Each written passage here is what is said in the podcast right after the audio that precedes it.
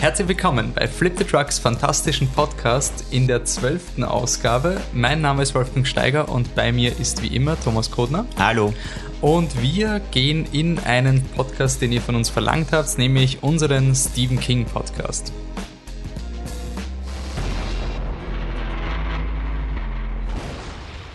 Ja, Tom, wir sind wieder vom Mikro. Mhm, äh, in der Harry Potter Welt hat sich zwar ein bisschen was getan, wir werden das aber verlegen, diese Diskussion, wer, wer da wie gecastet wurde, welche Story-Synopsis von Fantastic Beasts 2. Bitte, vor allem, weil ich davon nichts mitbekommen habe. Das ist vielleicht gerade zum ersten Mal. Werden, werden wir verschieben auf einen anderen Podcast. Wir bleiben bei Stephen King.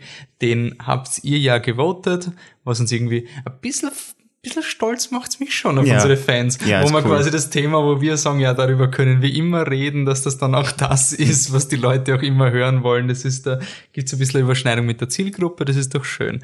Ähm, deswegen haben wir gesagt, haben, wir haben es im letzten Podcast eh schon erklärt, Heroines, das Thema, was genau gleich viele Stimmen gehabt hat, also Superheldinnen, das wird verschoben auf eine spätere Zeit, wann dann der ganze Hype vorbei ist, weil jetzt kommt Dark Tower.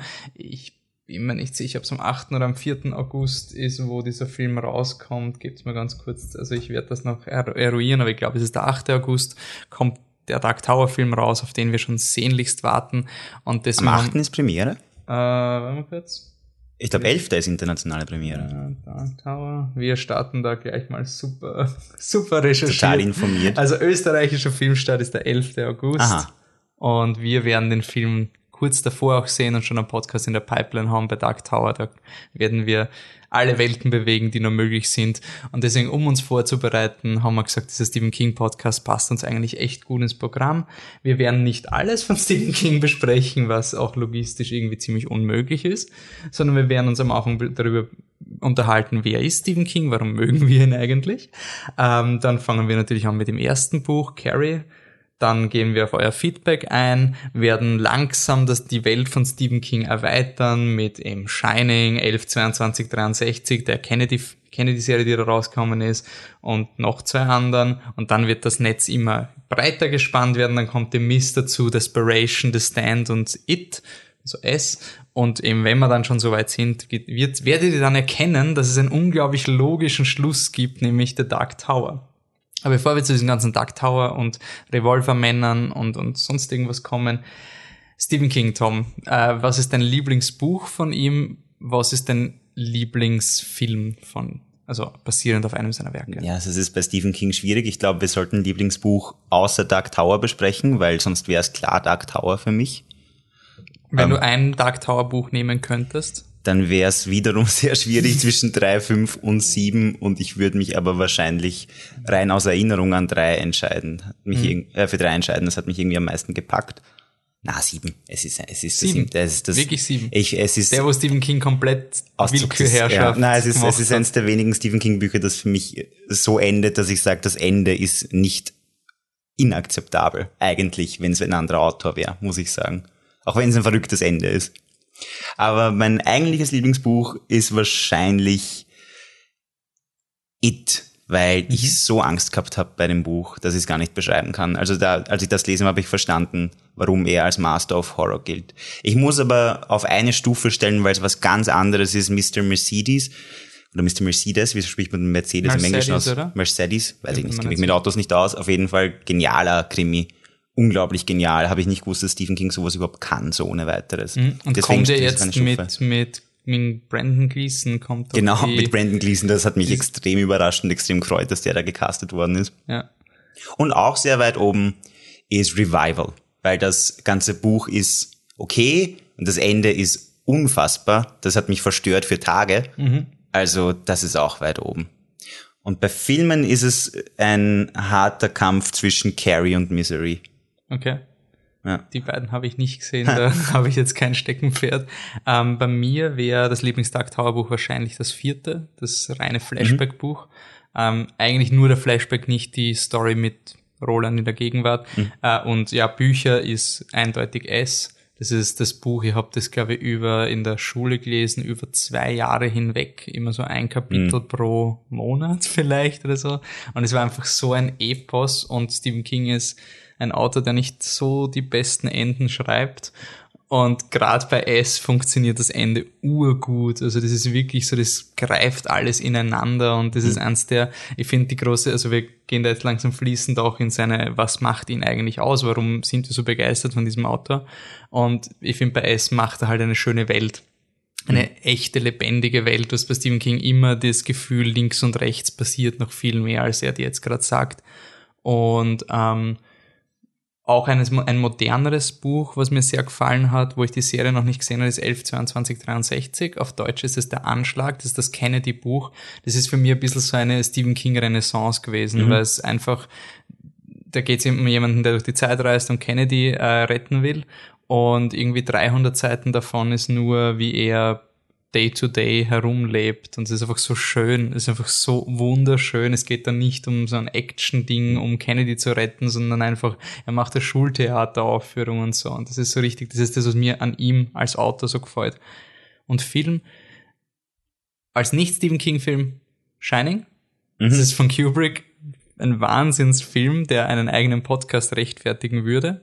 Äh, und danach als Stephen King-Film und wie gesagt, ich habe Misery und Carrie nicht gesehen, aber für mich ist das der zugänglichste Stephen King Horrorfilm äh, 1408. Mhm. Der ist sexy genug, der hat modernes sexy. im Sinne von, von er schaut nicht schlecht aus, er hat ein super Set-Design, er hat sehr viele weirde Momente, er hat Zeitreisen teilweise, legitime Jumpscares, einfach das ist für mich wirklich angenehmer DVD-Abendfilm. Mhm. Und ja, Gut, dann gehen wir gleich weiter. Warum, warum mögen wir Stephen King? Was macht ihn als Autor aus?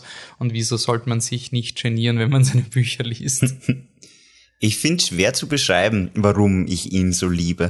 Aus irgendeinem Grund ist er der einzige Autor, der Sachen machen darf, die ich anderen wahrscheinlich nicht verzeihen würde, muss ich sagen. Wie zum Beispiel in einer Geschichte erzählt er eben einfach eine Geschichte und macht dann plötzlich ein batshit crazy Ending, das klingt, als hätte es gerade erfunden und hätte es absichtlich so geschrieben, dass es einfach nicht zum Rest der Story passt. Mhm. Also irgendwo, aber er darf das eben aus irgendeinem Grund und ich glaube, es hat damit zu tun, was du vorher schon gesagt hast. Seine Welten sind sehr, indem sie eigentlich undurchdacht und nicht akribisch beleuchtet sind, sind sie viel lebendiger und sind realistischer in dem Surrealismus und in dem Pessimismus, den sie eigentlich transportieren. Und er verbringt, obwohl er viel Zeit mit Welten verbringt, er verbringt nie viel Zeit mit Mechanik von Welten genau. oder so. Wenn er Zeitreisen anschneidet, dann ist es immer so ein bisschen so Mambo Jumbo genau. und aber das erinnert mich an meine Welt, weil was weiß ich im Endeffekt über die Naturgesetze, außer was ich in der Schule gelernt habe, aber ich lebe halt in der und es passieren ja. Sachen, die ich einfach akzeptiere. Und Stephen King transportiert das sehr gut in Welten, die surreal und fantastisch sind, im Sinne von Fantasy-lastig, aber es wirkt nie so. Und mhm. das finde ich sehr toll an ihm.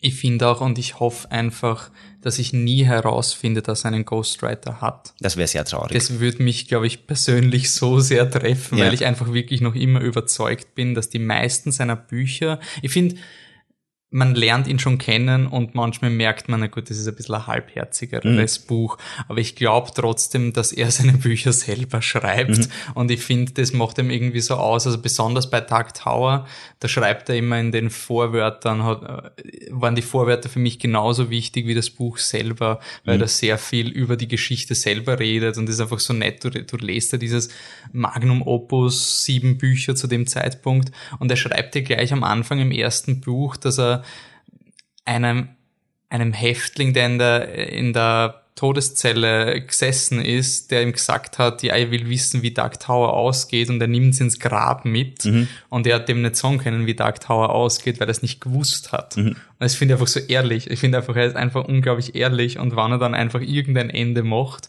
dann ist für mich so ein, ja, er hat es halt nicht besser gewusst, ja. aber ja. er hat ja auch nicht so getan, als würde er es wissen. Mhm. Das ist vielleicht das Angenehme an ihm. Und ja, dann starten wir gleich mal mit dem, was Stephen King irgendwie auf die äh, Ebene katapultiert hat, nämlich Carrie.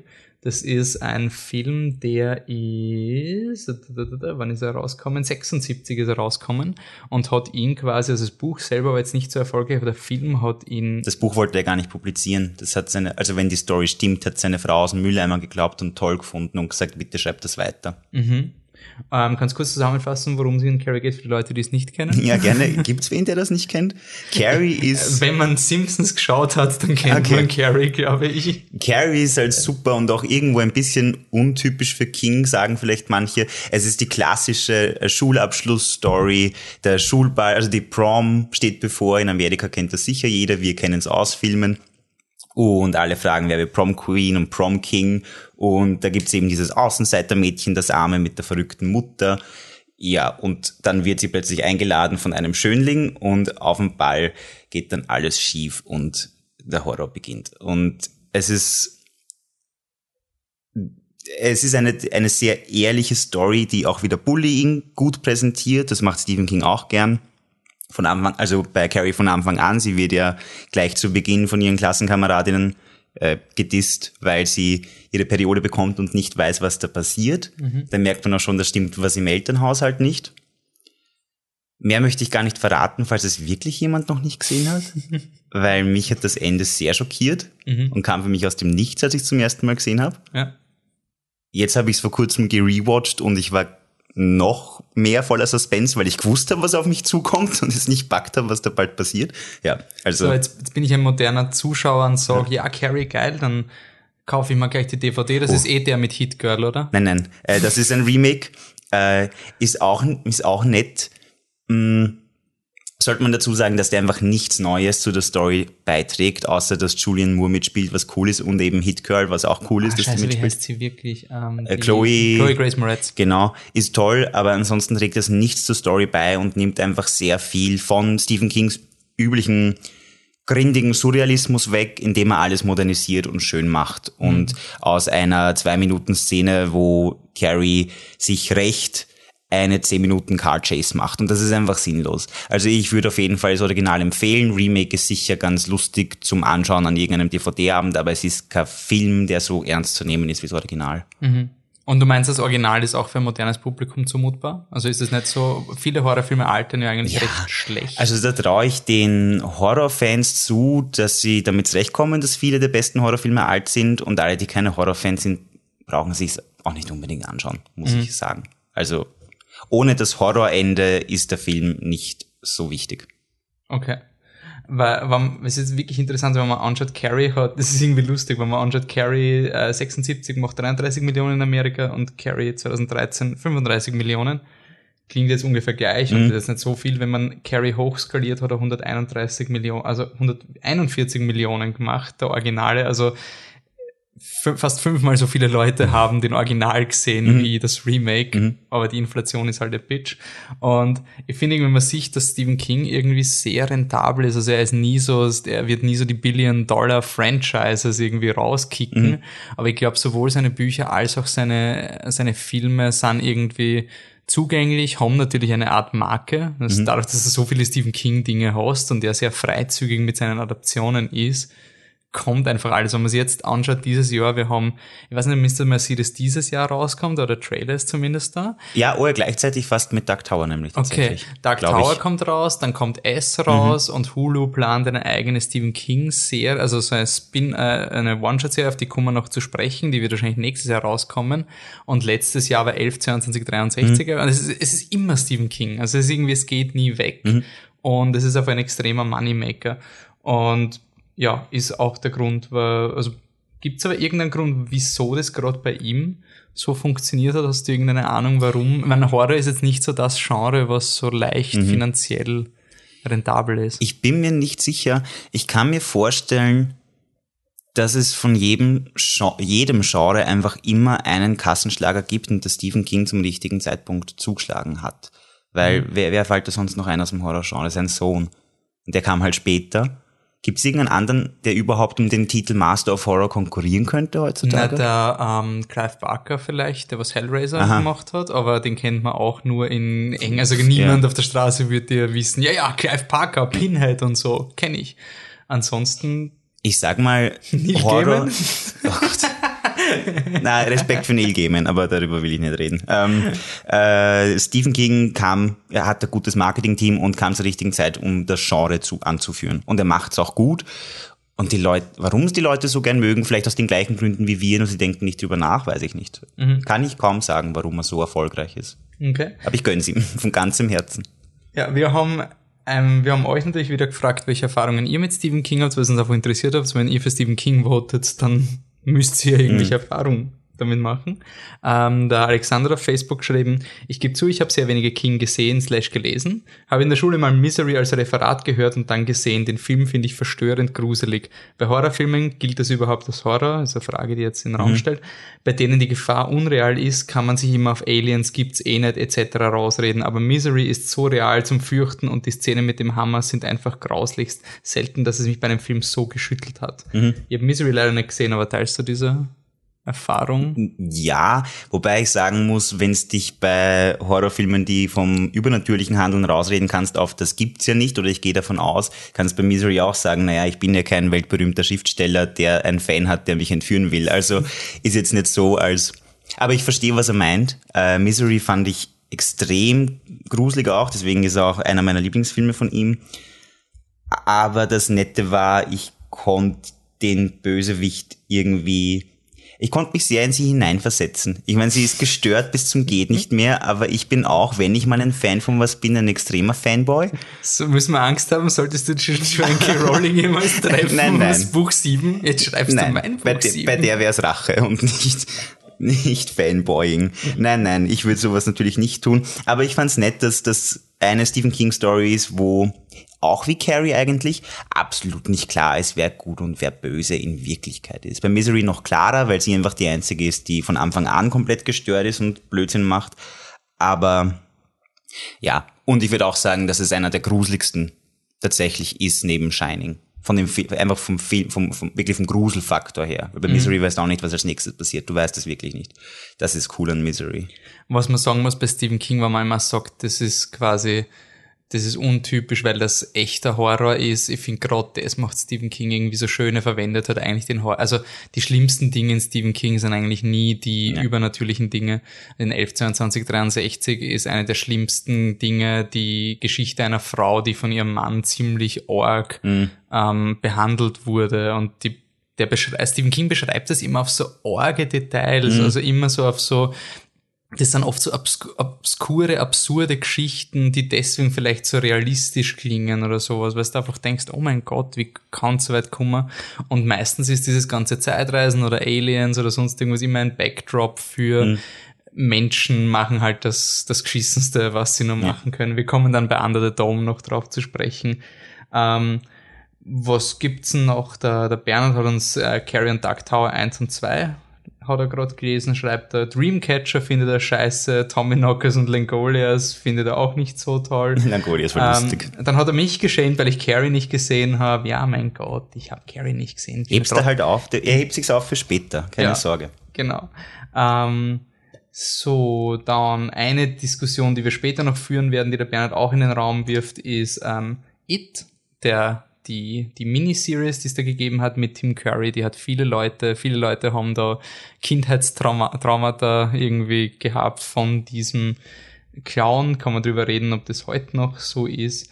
Ähm, großartige Filme nennen da Mist, Shawshank Redemption, Misery und The Shining. Ich bin bei drei von diesen vieren an Bord. Ähm, wobei bei Shawshank Redemption, ich finde es interessant, Shawshank Redemption ist für mich so ein, das ist glaube ich der untypischste Stephen ja. King Film eigentlich. Ja, Green Mile. Ist das nicht auch Stephen King?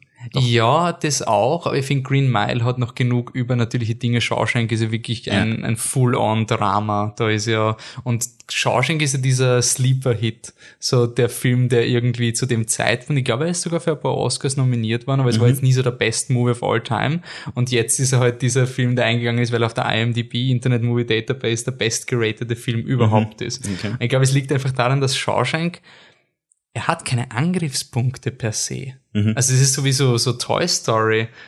Ja, dann ist er halt nicht so game-changing, wie du geglaubt hast, aber was willst du jetzt netto am Film wirklich aussetzen? Mhm. Ich glaube, das ist vielleicht so der Vorteil von, von Die Verurteilten heißt er auf Deutsch oder Shawshank Redemption, dass er einfach so universal ausbalanciert ist. Mhm. Aber ich habe die Geschichte leider nicht gelesen.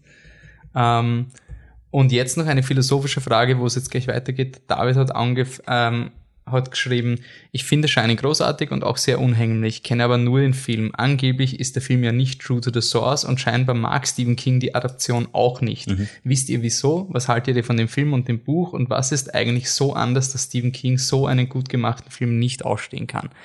Wir werden jetzt eine kurze Antwort geben, weil wie gesagt, wir fokussieren uns auf Dark Tower und wenn ihr wollt, das könnte man uns als Halloween-Special überlegen, je nachdem, ob Saw zu viel... Eigentlich schon reserviert für Saw. Eigentlich der, diesen, dieses Halloween ist mal Saw reserviert und dadurch, dass unser Podcast ja mindestens noch 100 Jahre weitergeht, mhm. kann man überlegen, ob wir irgendwann mal einen Shining-Podcast machen, aber auf jeden Fall, bin du, du hast aber ein bisschen mehr Ahnung bei Shining. Also wir haben beides Buch gelesen, oder? Ich liebe das Buch, ja finde ich, ich finde es auch sehr gut. Der Film finde ich fantastisch. Großartig. Von Kubrick. Mhm. Es gibt ja, also der Film ist komplett anders als das Buch, das stimmt, dieses Gerücht. Ähm, ist aber auch bewusst anders gestaltet worden. Stephen King mag ihn, glaube ich, vor allem deshalb nicht, weil er ja, weil er es natürlich komplett verändert, das, das, das, das Ausgangsmaterial, aber er verändert in einer Weise, so dass wirklich nicht mehr erkennbar ist, dass es sich um die gleiche Geschichte handelt teilweise. Mhm. Setting ist das gleiche und der Familie fahrt hin.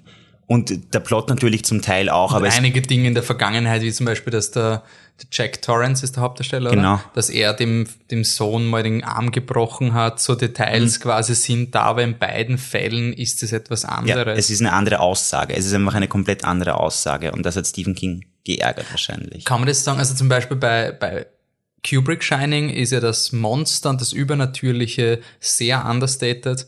Mhm. Man weiß quasi bis zum Schluss nicht, ob das nicht Ob's, alles genau. Illusion ist. Ja. Man kann dann zum Schluss diskutieren, ob es nicht doch einen Beweis gibt, dass es doch übernatürlich mhm. ist, aber philosophische Frage. Und bei Stephen King ist straight on übernatürlich. Von ja. Anfang an wird da gesagt, das ist übernatürlich und es ist eher so, ich glaube, das ist vielleicht der Unterschied. Jack Torrance im Film ist selbst schuld. Mhm. Und Jack Torrance im Buch will nicht schuld sein und wird von diesem Monster mhm. Immer wieder reingetrieben und, und ist quasi hasst sich auch dafür mhm. selber. Es ist einfach wirklich ein aktiver Kampf gegen das Monster, was man bei Stephen King halt sehr oft auf Drogensucht umlegen kann. In also dem Buch ist klar, also ist es angeblich klar eine Metapher für Alkoholismus in dem Fall. Die, und Jack Torrance ist im Buch auch Alkoholiker, was im Film auch kaum ja, er trinkt wird. dann bei der Bar kurz, oder? Genau, das, das ist aber so circa das ja. Einzige. Und Stephen King hat sich aber übrigens, für die, die es interessiert, so geärgert über den Film tatsächlich so maßlos, dass er selbst adaptiert hat oder als Produzent mitgewirkt hat oder so bei einer TV-Produktion. Ja. Die hält sich extrem an das Buch. Wer zu faul für das Buch ist, kann sich ja das anschauen und sieht dann, wo die Unterschiede liegen und sieht dann, warum Kubrick einfach trotzdem meiner Meinung nach alles richtig gemacht hat bei der Umsetzung. Kubrick hat einen Film gemacht. Ja, Kubrick hat einen Film gemacht Wurscht, und zwar einen richtig ob der irgendwas Film. mit Stephen King zu tun ja. hat oder nicht. Aber ich fände das wirklich, das muss aber ein eigener Podcast sein, mhm. weil da habe ich jetzt zu wenig recherchiert für die Produktionsgeschichte. Mhm. Da müssten wir dann auch noch den Film schauen, Room 235 oder 200 37. 37. Ähm, ist im Film, glaube ich. Weiß ich jetzt nicht. Dies, dieser eine Raum ja. halt, den es gibt.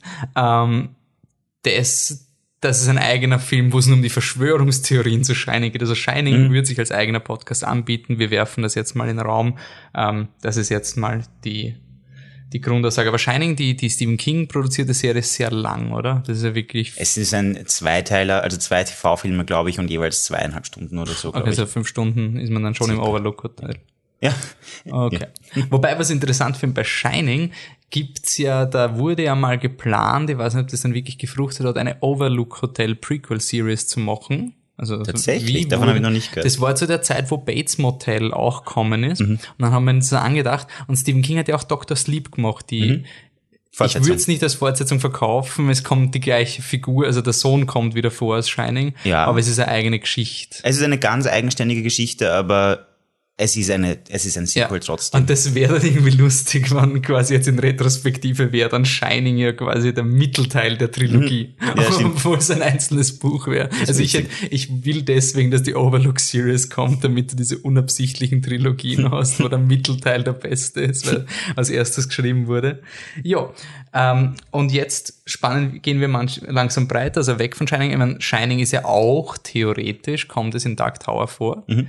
Wir haben im Dark Tower Trailer gibt es sogar ein Foto vom Overlook Hotel aus dem Shining Film. Das heißt, das hat ja auch was mit Dark Tower zu tun, aber jetzt mal nur tangential. Ich glaube, das ist eher, sie haben es reingeworfen, weil jeder kennt das von Stephen King.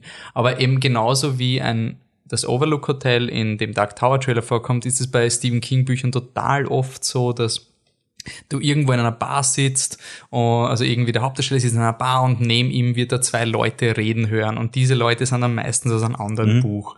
Und was, wie man das nennen kann bei Stephen King, das ist eben der Castle Rock. Das, wie nennt man das?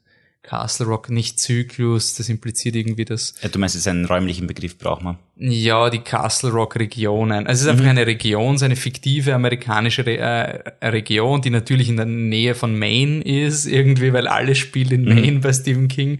Ähm, aber Castle Rock verbindet eben diese ganzen Dinge und Stephen King hat sich da halt quasi immer schon so sein kleines Shared Universe aufgebaut. Der Patrick von Flip the Truck hat auch Facebook eben kommentiert, weil er keine Zeit gehabt hat, bei dem Podcast mitzumachen. Ähm, die crossmedialen Elemente funktionieren einfach. Also, dass, dass immer diese Dinge, die vorkommen, das ist bei Stephen King extrem äh, belohnenswert. Zum Beispiel bei Friedhof der Kuscheltiere werden ja die Viecher wieder belebt mhm. durch einen Indianerfriedhof, weil Indianerfriedhof macht Sinn. Solange, solange Stephen King schreibt, macht es ja. Sinn. Und das ist auch etwas, was wir noch diskutieren müssen. Ähm, aber da reden sie eben, ja, und da hat es diese Geschichte gegeben von dem einen gestörten Hund, der komplett auszuckt mhm. ist. Und wenn man Cujo kennt, wo es um den Höllenhund geht, quasi, mhm. dann weiß man, ah, ist eine Referenz auf Cujo. Äh, also es ist quasi ein Shared Universe, was vielleicht, ich weiß nicht, ob es Marvel predated, weil Marvel hat es in den Comics natürlich schon vorher gemacht, aber es wäre reif für ein Shared Universe und mhm. deswegen wird auch von Hulu jetzt diese Castle Rock Serie angefangen. Was ich fast, ich weiß, bei Stephen King ist es glaube ich auch deshalb organisch und funktioniert so gut, weil er sich eben nicht unbedingt darum bemüht, ein Shared Universe daraus zu machen, in dem Sinn. Also ich finde. es nicht das Selling Point von genau, seinen Romanen Genau, ist. also es fällt dir auf, wenn du ein Avid Reader bist, es fällt dir auf, wenn du viel kennst. Constant Reader hast du nicht aufgebaut. Ah, sorry, Constant Reader. Du nennst dich Dark Tower Fan. Ja, sorry.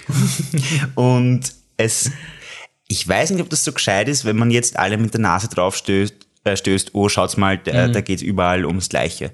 Weil Stephen King macht das einfach und so ein Gespräch gibt's in jedem Buch, hast du nicht davon gehört und davon. Und bei Stephen King ist es halt lustigerweise so, dass er quasi seine Stories miteinander verschwimmen lässt, ohne darauf hinzuweisen. Ja, was wirklich cool ist bei Stephen King ist, dass halt, es ist nicht nur ein, ein Referenzieren. Oftmals hast du eine Figur, die in einer Geschichte genau. mitmacht und nachher kommst du drauf, hey, der war eigentlich aus einem anderen Buch. Genau, und das dann macht so gar liest du dieses Buch und das, aber es fällt dir während dem Lesen, zum Beispiel bei, bei Dark Tower gibt es einen Priester, der kommt vor mhm. und der hat seine eigene Geschichte und die erzählt er im Detail und du, du hast nie das Bedürfnis, da jetzt mehr, also du hast immer das Bedürfnis, mehr zu erfahren mhm. oder dir fehlt keine wichtige Information. Und wenn du dann drauf kommst, hey, das ist der Typ aus Brennen muss Salem, mhm. dann werde ich das Buch mal lesen, um herauszufinden. Und Brennen muss Salem ist aber auch nicht so, dass dann am Ende steht so, ja, und jetzt drei Tickets für Dark Tower, bitte, weiter geht's mit dem Buch.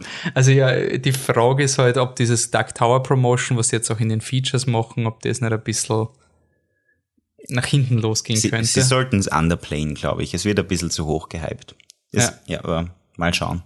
Weil vielleicht dann auch Stephen King sich dazu verpflichtet fühlen wird, in seinen zukünftigen Büchern das noch stärker zu betreiben und das, das wird es unorganisch machen. Weil wenn dann auf einmal, weiß ich nicht, Roland irgendwo steht in irgendeinem Buch, weil jetzt kennen alle Roland und deswegen kaufen alle das Buch, weil da kommt Roland auch vor, mhm. dann hat er verloren, der gute ich glaube aber, Stephen King ist, dem ist das doch so scheißegal. Ich hoffe. Also ich, ich hoffe, hoffe einfach, authentisch. Dass das, und wegen diesem authentisch, das wollte ich irgendwie auch noch erwähnen, was Stephen King so schwierig macht zu adaptieren, ist eben, wenn du nicht die erzählerische Kompetenz von Stephen King hast, dann sind diese Dinge sehr blöd, die mhm. passieren. Also es gibt in Dark Tower zum Beispiel eine Szene, wo irgend so ein kleiner ah, also ein äh, humpelnder Mensch auf die Hauptdarsteller hinrennt und im letzten Moment sehen die Scheiße da eine Granate und schießen den in den Kopf, worauf die Granate zerfetzt und überall urbrutal und gory und dann kommt eine Frau und schreit die Hauptdarsteller, ihr seid so gemein, es war heute sein Geburtstag. das ist einfach so, wenn du das in einem Film haben würdest, das, das wäre so lächerlich. Oder irgendwie ein CC Top Song löst einen Weltkrieg aus Stephen King oder so. Es ist, es ist, wenn du nicht die Kompetenz von ihm hast, dann klingt das alles sehr dumm und wir werden bei S dann nochmal auf diese Idee mhm. zurückkommen. Aber bleiben wir mal in Castle Rock. Also wir sind noch gar nicht in irgendeiner Dark Tower Sache, wir sind nur geografisch verankert und das aktuellste, was da passiert ist, das waren zwei Serien, nämlich 11, 22, 63. Auf Deutsch heißt das Buch Der Anschlag mhm. und Under the Dome. Okay. Under the Dome. Okay. Bleiben wir mal bei 11, 22, 63. Ja, da, das habe ich als Buch schon sehr gelobt. Jetzt habe ich die DVD noch, Blu-ray noch nicht gekauft. Soll ich mir sie kaufen und sie anschauen, Tom? Äh, solltest du, weil es eine Stephen King Sache ist und du hättest es schon anschauen sollen, damit wir gleich drüber reden können. Aber, ich höre überhaupt keinen Vorwurf. Okay. Aber äh, ich habe es gesehen und fand's nett, aber da haben, ich weiß nicht, was bei der Serie passiert ist, wie soll mit sagen? James Franco. Genau, mit James Franco. Vielleicht stört mich auch das. Vielleicht sind wieder mal alle zu hübsch und alles zu lieb und alles zu ästhetisch. Es ist nicht grindig genug. Ich glaube, ich mag die alten Stephen King Filme deshalb, weil sie unabsichtlich so grindig sind, weil es einfach frühe Produktionen sind, die jetzt ein bisschen grindig mhm. wirken. Und das passt zu Stephen King. 112263, die Serie war mir zu sauber. Sie hat mir, sie hat sich viel Freiraum gelassen, um die Story anders zu interpretieren für die, für den äh, TV statt Also nur zur Wiederholung Name für die Leute, die jetzt den Überblick verlieren mit den ganzen Titeln. Das ist die Kennedy-Serie. Also ah ja, die Kennedy-Serie. Zeitreisen, genau. um zu verhindern, dass Kennedy stirbt. Genau. Ähm, und ich muss auch sagen, wie du, das Buch war genial, eben auch deshalb, weil es sowas gab wie Schulaufführung produzieren. Davon haben sie halt viel gestrichen für die Serie, aus mhm. Zeitgründen nehme ich an. Ähm, und es ist eben auch gegen Ende hin so ein bisschen einem Actionfilm mutiert. Sie haben eine Figur aus dem Buch sehr hoch gepusht, was ich am Anfang top fand. Dann hat sich das aber in eine Richtung entwickelt, die ich wieder nicht nachvollziehen konnte. Also ich finde die Serie überraschenderweise insgesamt nicht sehenswert. Aber vielleicht ist das wirklich nur im Vergleich zum Buch. Das kann ich mhm. nicht beurteilen. Also auf jeden Fall originell, aber es ist halt Stephen Kings Originalität. Ja. Und da würde ich auf jeden Fall das Buch empfehlen. Und du solltest dir auf jeden Fall die Blu-ray kaufen.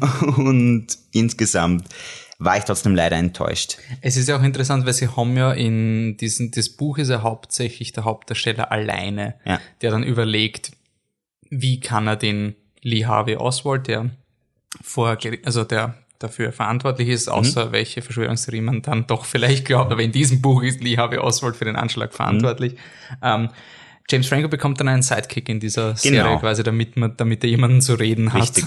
Die Idee ist nicht schlecht gewesen. Ähm, sie haben sich gedacht, also da ein Buch so oft allein ist, wird vieles in seinen Monologen oder in seinen Gedanken erklärt. Mhm. Es geht im TV schlecht. Deswegen haben sie ihm halt eine Figur an die Seite gestellt, mit der er reden kann. War eine gute Idee. Aber genau das ist das, wovon ich vorher gesagt habe. Diese Figur, die ist nämlich im Buch auch vorhanden, die dann hochgepusht wird zum Sidekick in der Serie, die entwickelt sich in eine Richtung, die ich nicht nachvollziehen kann, eben warum das notwendig war. Aber das bleibt wirklich für jeden zu beurteilen. Das ist einfach nicht, hat nicht meinen Geschmack getroffen. Mhm. Aber da möchte ich nichts spoilen, weil das ist auch für Buchleser ist das ein Spoiler, weil das ist im Buch ganz anders. Okay. Gut. Dann kommen wir zu Under the Dome, eine überraschend erfolgreiche TV-Serie. Ja, da war ich drei schockiert. Staffeln lang da war ich schockiert. Ähm, in meinen Augen ein Meisterwerk. Ja. Ein absolutes Meisterwerk. Ähm, Patrick hat gemeint, ähm, man kann irgendwie Under the Dome und Adaptionen bietet sich noch an, vielleicht nicht mit der Serie, aber mit dem Simpsons-Film quasi. das, ist, weil, das war irgendwie dazu die total viele Gags gegeben, Under the Dome, Kuppel über Stadt, das ist quasi die Story vom Simpsons-Film. Mhm. Stephen King hat aber dieses Buch laut eigenen Aussagen und wie immer vertraue ich Stephen King aufs Wort. In der Hinsicht auf jeden Fall. Schon viel früher geschrieben wollt, hat aber dann war dann zu faul zu recherchieren, wie sich das Klima unter so einer Kuppel wirklich verändern wird. Mhm. Und jetzt hat er genug Fat Cash, um sich einen Praktikanten zu leisten, der alles recherchiert genau. für ihn.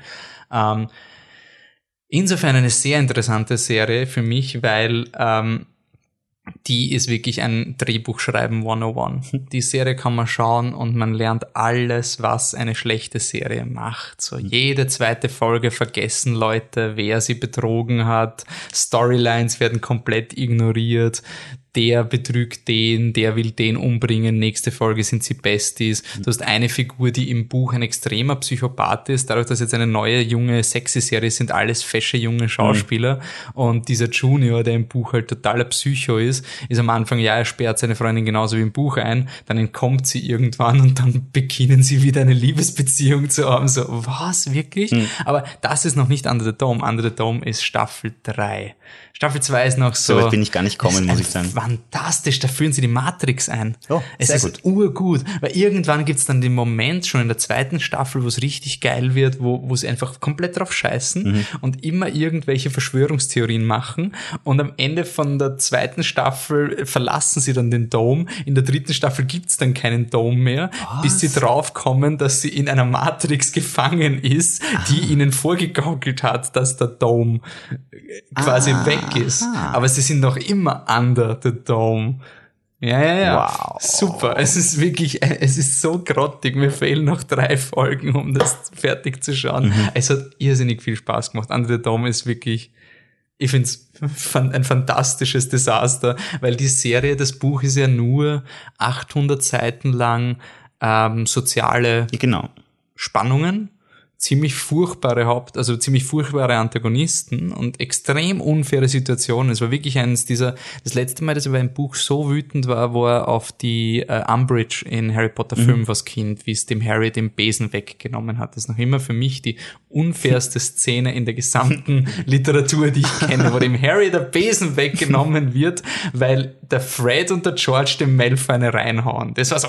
Nein, sind die äh, Fred und Harry. George wird zurückgehalten. Harry. George und Harry, glaube ich. Fred wird zurückgehalten. Okay, ja. auf jeden Fall. Und, und bei, bei der Anschlag, also nicht Anschlag, die Arena oder Under the Dome ist halt auch so eine Szene, wo halt für, wo ein Fest veranstaltet wird mhm. und, der, und der Bürgermeister das bewusst richtig scheiße eskalieren lässt mit Straßenbarrikaden.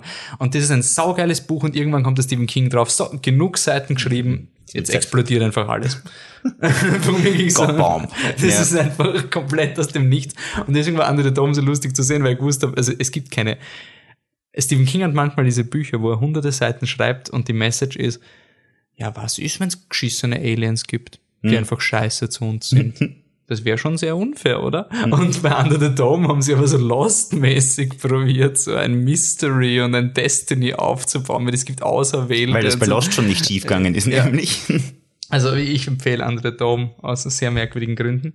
Und eine Serie, die äh, hast du jetzt Kingdom Hospital? Du hast es noch ein bisschen geschaut, oder? Ich habe jetzt wieder die ersten zwei Folgen gesehen. Ich habe vor Ewigkeiten glaube ich, ein bisschen mehr gesehen, aber wirklich vor Ewigkeiten und zufällig und wusste nicht, dass es was mit Stephen King zu tun hat. Bei Kingdom Hospital bin ich immer noch abgeschreckt, aber ich werde es mir anschauen, noch vollständig. Die erste Folge kenne ich, ich weiß, worum es geht in etwa. Es sind 13 Folgen, es ist eine Miniseries, abgeschlossene Handlung und man kann sich irgendwie so vorstellen wie ähm, Emergency Room. Ja, paranormale Emergency ja. Room und auch, dass es eigentlich keine Story gibt. In der mhm. ersten Folge wird ein bisschen Story gemacht, in der vorletzten Folge wird Story gemacht, in der letzten Folge wird mhm. Story gemacht. Und dazwischen ist es nur Atmo. Da gibt es wirklich so, wer kommt heute ins Kingdom Hospital, dann kommt irgendein geiziger Anwalt, der irgendwas verkaufen will und dann bestraft wird und so weiter. Mhm. Ähm, es ist für mich wirklich so, ich mag diese Serien, wo du äh, wo du diese wohlige Decke hast, wo du immer einfach so schaust und was passiert denn heute wieder, mhm. so in die Richtung. Und Kingdom Hospital ist halt auf diese weirde Horrorart total komisch. Es hat auch so merkwürdige Elemente wie, dass du manchmal die Stimme vom Hund hörst. Mhm. Also so ein Schäferhund, der mit dem, ähm, mit dem Wächter vom Kingdom Hospital halt sitzt und da hört man manchmal seine Gedanken, was total komisch mhm. ist. So, wieso schaust du mich an? Ich will nur ein Steak essen. Also ich habe die, die Serie auf Deutsch gesehen, so alt bin ich. Und was aber an der Serie interessant ist, sie spielen in Castle Rock, hat aber unendlich viele Dark Tower Referenzen. Mhm. Basiert auf einer Lars van Trier Serie, die heißt, glaube ich, Ghost oder sowas. Heißt sie nicht auch Kingdom, aber halt auf, auf ah. äh, den Moment. Lars van Trier ist aus. Ich bin heute komplett uninformiert. Jo. Wo kommt er her? Äh, oh Gott, das wird ein saupeinlicher Podcast. Ah, okay. Hospital der Geister ist ein, eine Miniserie des dänischen Regisseurs Den, Lars von Trier. Geister heißt es auf okay, Deutsch. doch. Okay. Ähm, wir haben super recherchiert für den Podcast, man merkt. The Kingdom heißt es aber auf Englisch. Okay. Die habe ich auch noch nicht gesehen. Also unglaublich recherchierter Podcast. Ja, komm, es ist Stephen King. Können wir nicht alles recherchieren? Ja. Außerdem morgen schaut die Sache schon anders aus. Bei Stephen King verändern sich alle Informationen täglich. Aber was cool ist und deswegen vielleicht für die Tower Junkies, er schaut er bei Kingdom Hospital, was Stephen Kings Leben eigentlich geprägt hat, war eben der Unfall, mhm, der ihm passiert genau. ist. Ähm, er hat am 19.06.99 genau. hat er diesen Unfall gehabt bei einem Jog. Ich glaube, er war joggen oder sowas. Wie in der Serie, glaube Also wie in Kingdom Hospital. Ja. Joggen ist er gegangen. Und ähm, ein, Nein, nur spazieren. Ich glaube, Stephen King war nur spazieren, aber ja. ist egal. Und wäre eigentlich fast gestorben mhm. durch den Unfall.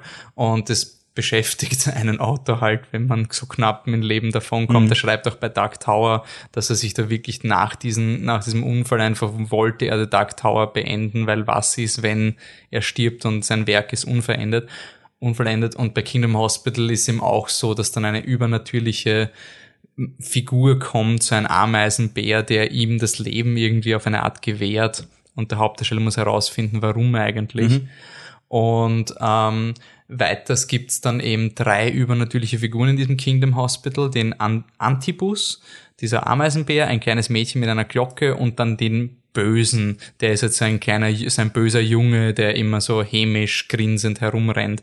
Und das ist eine Referenz auf Insomnia, ein Buch, das Stephen King geschrieben hat, wo es darum geht, dass es so übernatürliche Doktoren gibt, die kommen immer und beenden unser Leben. Und bei manchen Leuten, also wenn zum Beispiel jemand wirklich so an Krebs leidet, dann ist es quasi Destiny, dass diese Person stirbt. Und dann kommen die zwei Leute, die kümmern sich quasi um dich und schneiden deinen Lebensfaden ab, so ein bisschen griechische Mythologie, mhm. dass die halt wirklich kommen wirklich mit der Schere und schnippeln dir diesen Faden ab. Und dann gibt's aber den Bösen in Insomnia und in Kingdom Hospital, das ist der Zufall, der halt einfach willkürlich Leute töten kann und einfach nicht nach den Regeln spielt. Und das ist in Kingdom Hospital eben genau der gleiche Konflikt, mhm. der auch in Dark Tower vorkommt. Und dann für alle Dark Tower Affinen gibt's eine Folge, das ist die Folge 9, die heißt Butterfingers. Ich will sie nicht spoilern, weil es wirklich, es fasst Dark Tower eigentlich zusammen und auch die letzte Folge von Kingdom Hospital ist etwas ähnliches wie Dark Tower.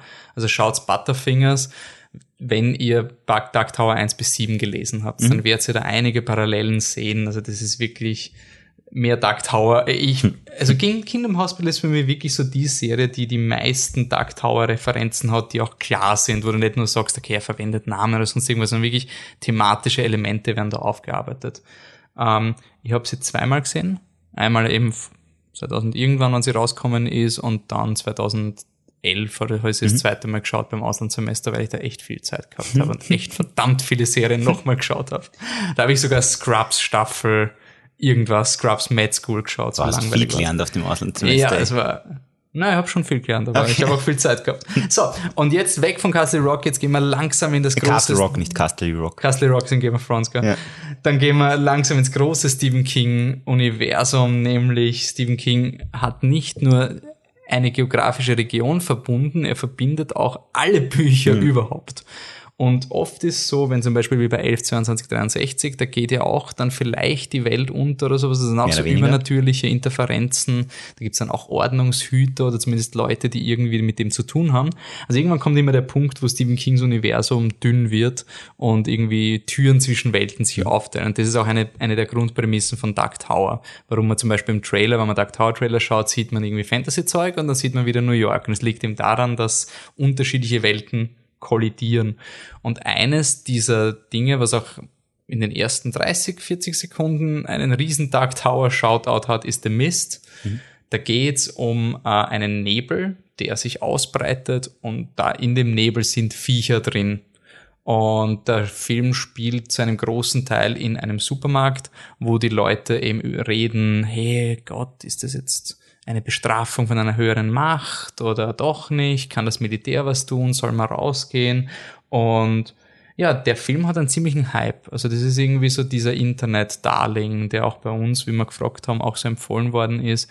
Ähm, ich habe ihn nicht ganz fertig geschafft. Ich hm. muss ihn noch fertig schauen. Kannst du mal über den Mist reden? Hm, ich habe ihn zweimal gesehen, aber das letzte Mal liegt schon sehr lang zurück auch. Er ist mir nicht in so positiver Erinnerung geblieben. Ich kann nicht viel sagen, außer dass er mir deshalb gefällt und dass ich ihn deshalb ein drittes Mal schauen werde, weil ich mich auf Dark Tower ordentlich vorbereiten will. Ich finde die Konflikte spannend, aber er, es ist halt ein Film, der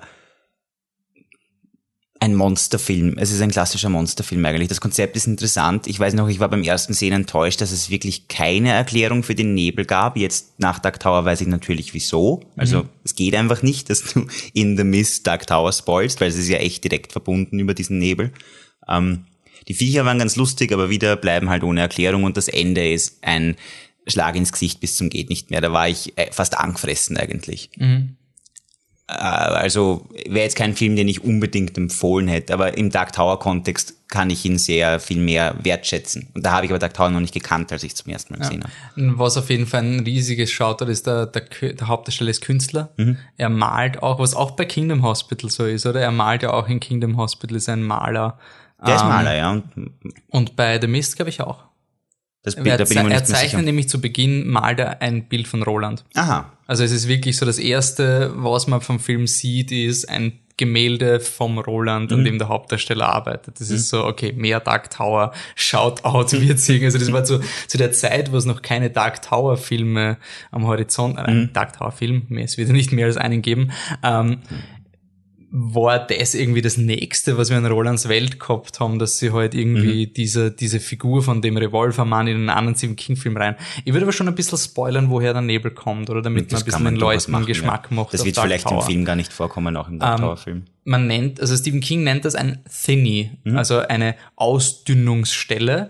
Und das kommt eben daher, dass wie dem Trailer auch gezeigt hat, Dunkle Turm hält die Ordnung der Welten und wenn er langsam kollabiert, wird er immer schwächer. Und das also ich stelle mir das immer so vor wie Seifenblasen, quasi jedes Universum ist in mhm. so einer Seifenblase und auch unser Universum und der ganze Stephen King Scheiß, der halt passiert, das ist deswegen, weil der dunkle Turm so schwach ist, dass die Monster aus den Zwischenräumen der Welt in unsere Welt hineindringen können. Mhm. Oder weil Welten zusammen kollidieren. Und eben seine Finny ist eben eine Schwachstelle im Realitätsgefüge. Das heißt, man kann da auch nicht rein. Wenn man reingeht, vergiss es, das ist kein Portal irgendwo hin mhm. oder sonst was. Es gibt oft so die Türen in Dark Tower, das sind auch Portale zwischen Welten. Aber so eine Finny, das ist das Geschissenste überhaupt. Mhm. Das wird auch von Stephen King so beschrieben. Also man kann sich irgendwie, das, das fiebst so und man kann sich was in die Ohren stopfen, aber mhm. man wird diesen, diesen permanenten Dauerton nie loswerden. Man wird mhm. ihn nie, man, man gewöhnt sich nicht dran. Und The Mist akt das sind ja oft so Tentakelviecher, die rausgreifen und in einem Dark Tower Buch haben sie auch so eine Finny, in die sie die Bösen, also ihre Gegner hineinlocken und die greift dann auch quasi mit Tentakeln mhm. raus und zieht die Leute hinein. Also ja, der Mist ist. Ein Finny, der ja. sich auftut. In, wo spielt das? Weißt du das zufällig? Okay. Das war, ne, ähm, dann eine andere Geschichte, die ein bisschen mit Dark Tower zu tun hat, wäre Desperation. Ganz dezent, ja. Desperation ist ein Buch, ähm, das hat ein quasi ein Twinner-Buch in äh, einem Bachmann-Buch oder oh, oh, oh, das sind sehr viele Worte, die niemand ja, versteht. Eh. Äh, Stephen King hat ein Pseudonym und unter diesem Pseudonym hat er ein hat er ein Buch geschrieben, das parallel läuft zu dem Buch Desperation, das er als Stephen King publiziert hat. Mhm. Das schon allein ist einmal sehr Dark Tower-artig, mhm. quasi. Und in Desperation, äh, das ist verfilmt worden, das wurde zu einem TV-Film auch, einem sehr langen. Ähm, das handelt davon, dass in einer Stadt namens Desperation komplette Unordnung ausgebrochen ist, alle sind circa tot, also wirklich alle, die dort sind und nur der Sheriff lebt noch und der holt sich Leute von der Straße und bringt die auch alle um. Es ist ein, ein, ein verrückter Film, ein Film, wo du auch nur verlieren kannst eigentlich, ein sehr bösartiger Film. Und auch den habe ich gesehen, lang bevor ich Dark Tower kannt habe, habe mich überhaupt nicht auskannt, war immer nur angefressen. Also man soll vielleicht wirklich Dark Tower lesen, bevor man sich die ganzen eher unbekannteren Stephen King Sachen anschaut. In Wirklichkeit ist dieser Sheriff natürlich nicht ein normaler Sheriff, sondern ein Monster, eine Art, eine Art Gottheit aus einer anderen Dimension.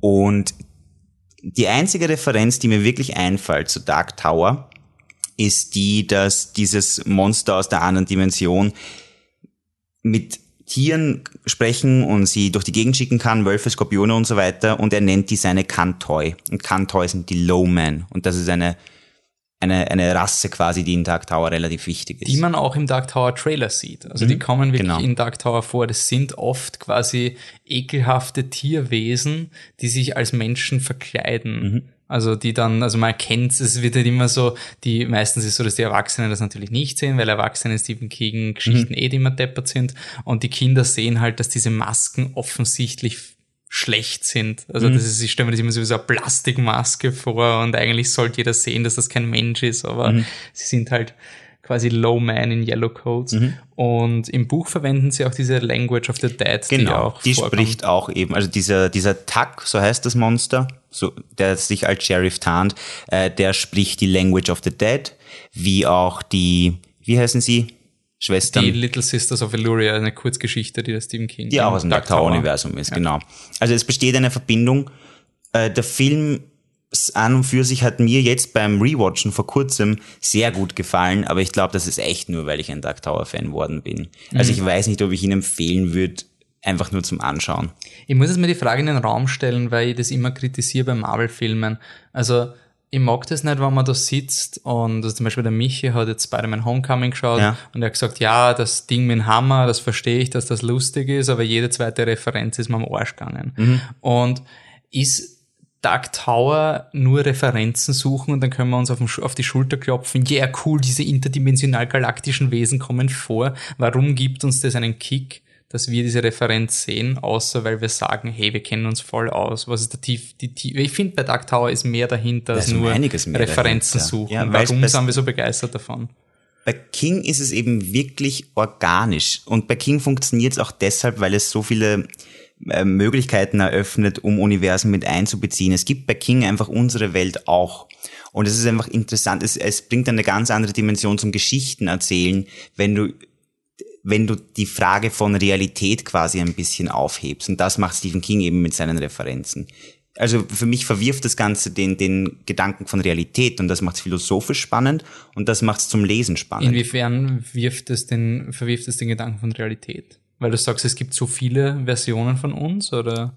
Nicht nur das, ich war einfach schon immer fasziniert von, von Multiversum, Multiversum-Theorien. Und bei Stephen King funktioniert es eben, dass du dich so unrealistisch alles ist, was er schreibt, Dark Tower ist einfach wahnsinnig plausibel, wenn du es in Stephen Kings Sprache liest. Stephen King erzählt es so, dass es plausibel wirkt. Mhm. Und diese ganzen, äh, diese ganzen Referenzen tragen dazu bei, dass es noch organischer wird und noch lebendiger. Mhm. Und du, also ich fühle mich beim Lesen nicht, als würde ich schon wieder irgendein Buch lesen. Ich fühle mich beim Lesen wirklich, als würde ich verschiedenste Geschichten, von denen ich keine Ahnung habe, ob sie echt sind oder nicht, erzählt bekommen. Ja, es ist auch irgendwie so dieses dieses Erkennen von der Welt, oder? Also es ist, ich, ich habe irgendwie das Gefühl durch dieses Shared Universe, was der Stephen King da hat, mhm. er erforscht quasi mit jedem Buch die Welt und genau. arbeitet neue Aspekte aus, die er auf diesen Turm mhm. hinzufügt mhm. quasi. Genau. Und wenn du es liest, dann geht's nicht darum, dass da jetzt das Monster vorkommt, das könnte ein ähnliches Monster sein wie in Dark Tower 7, sondern denkst da, aha, warte mal kurz,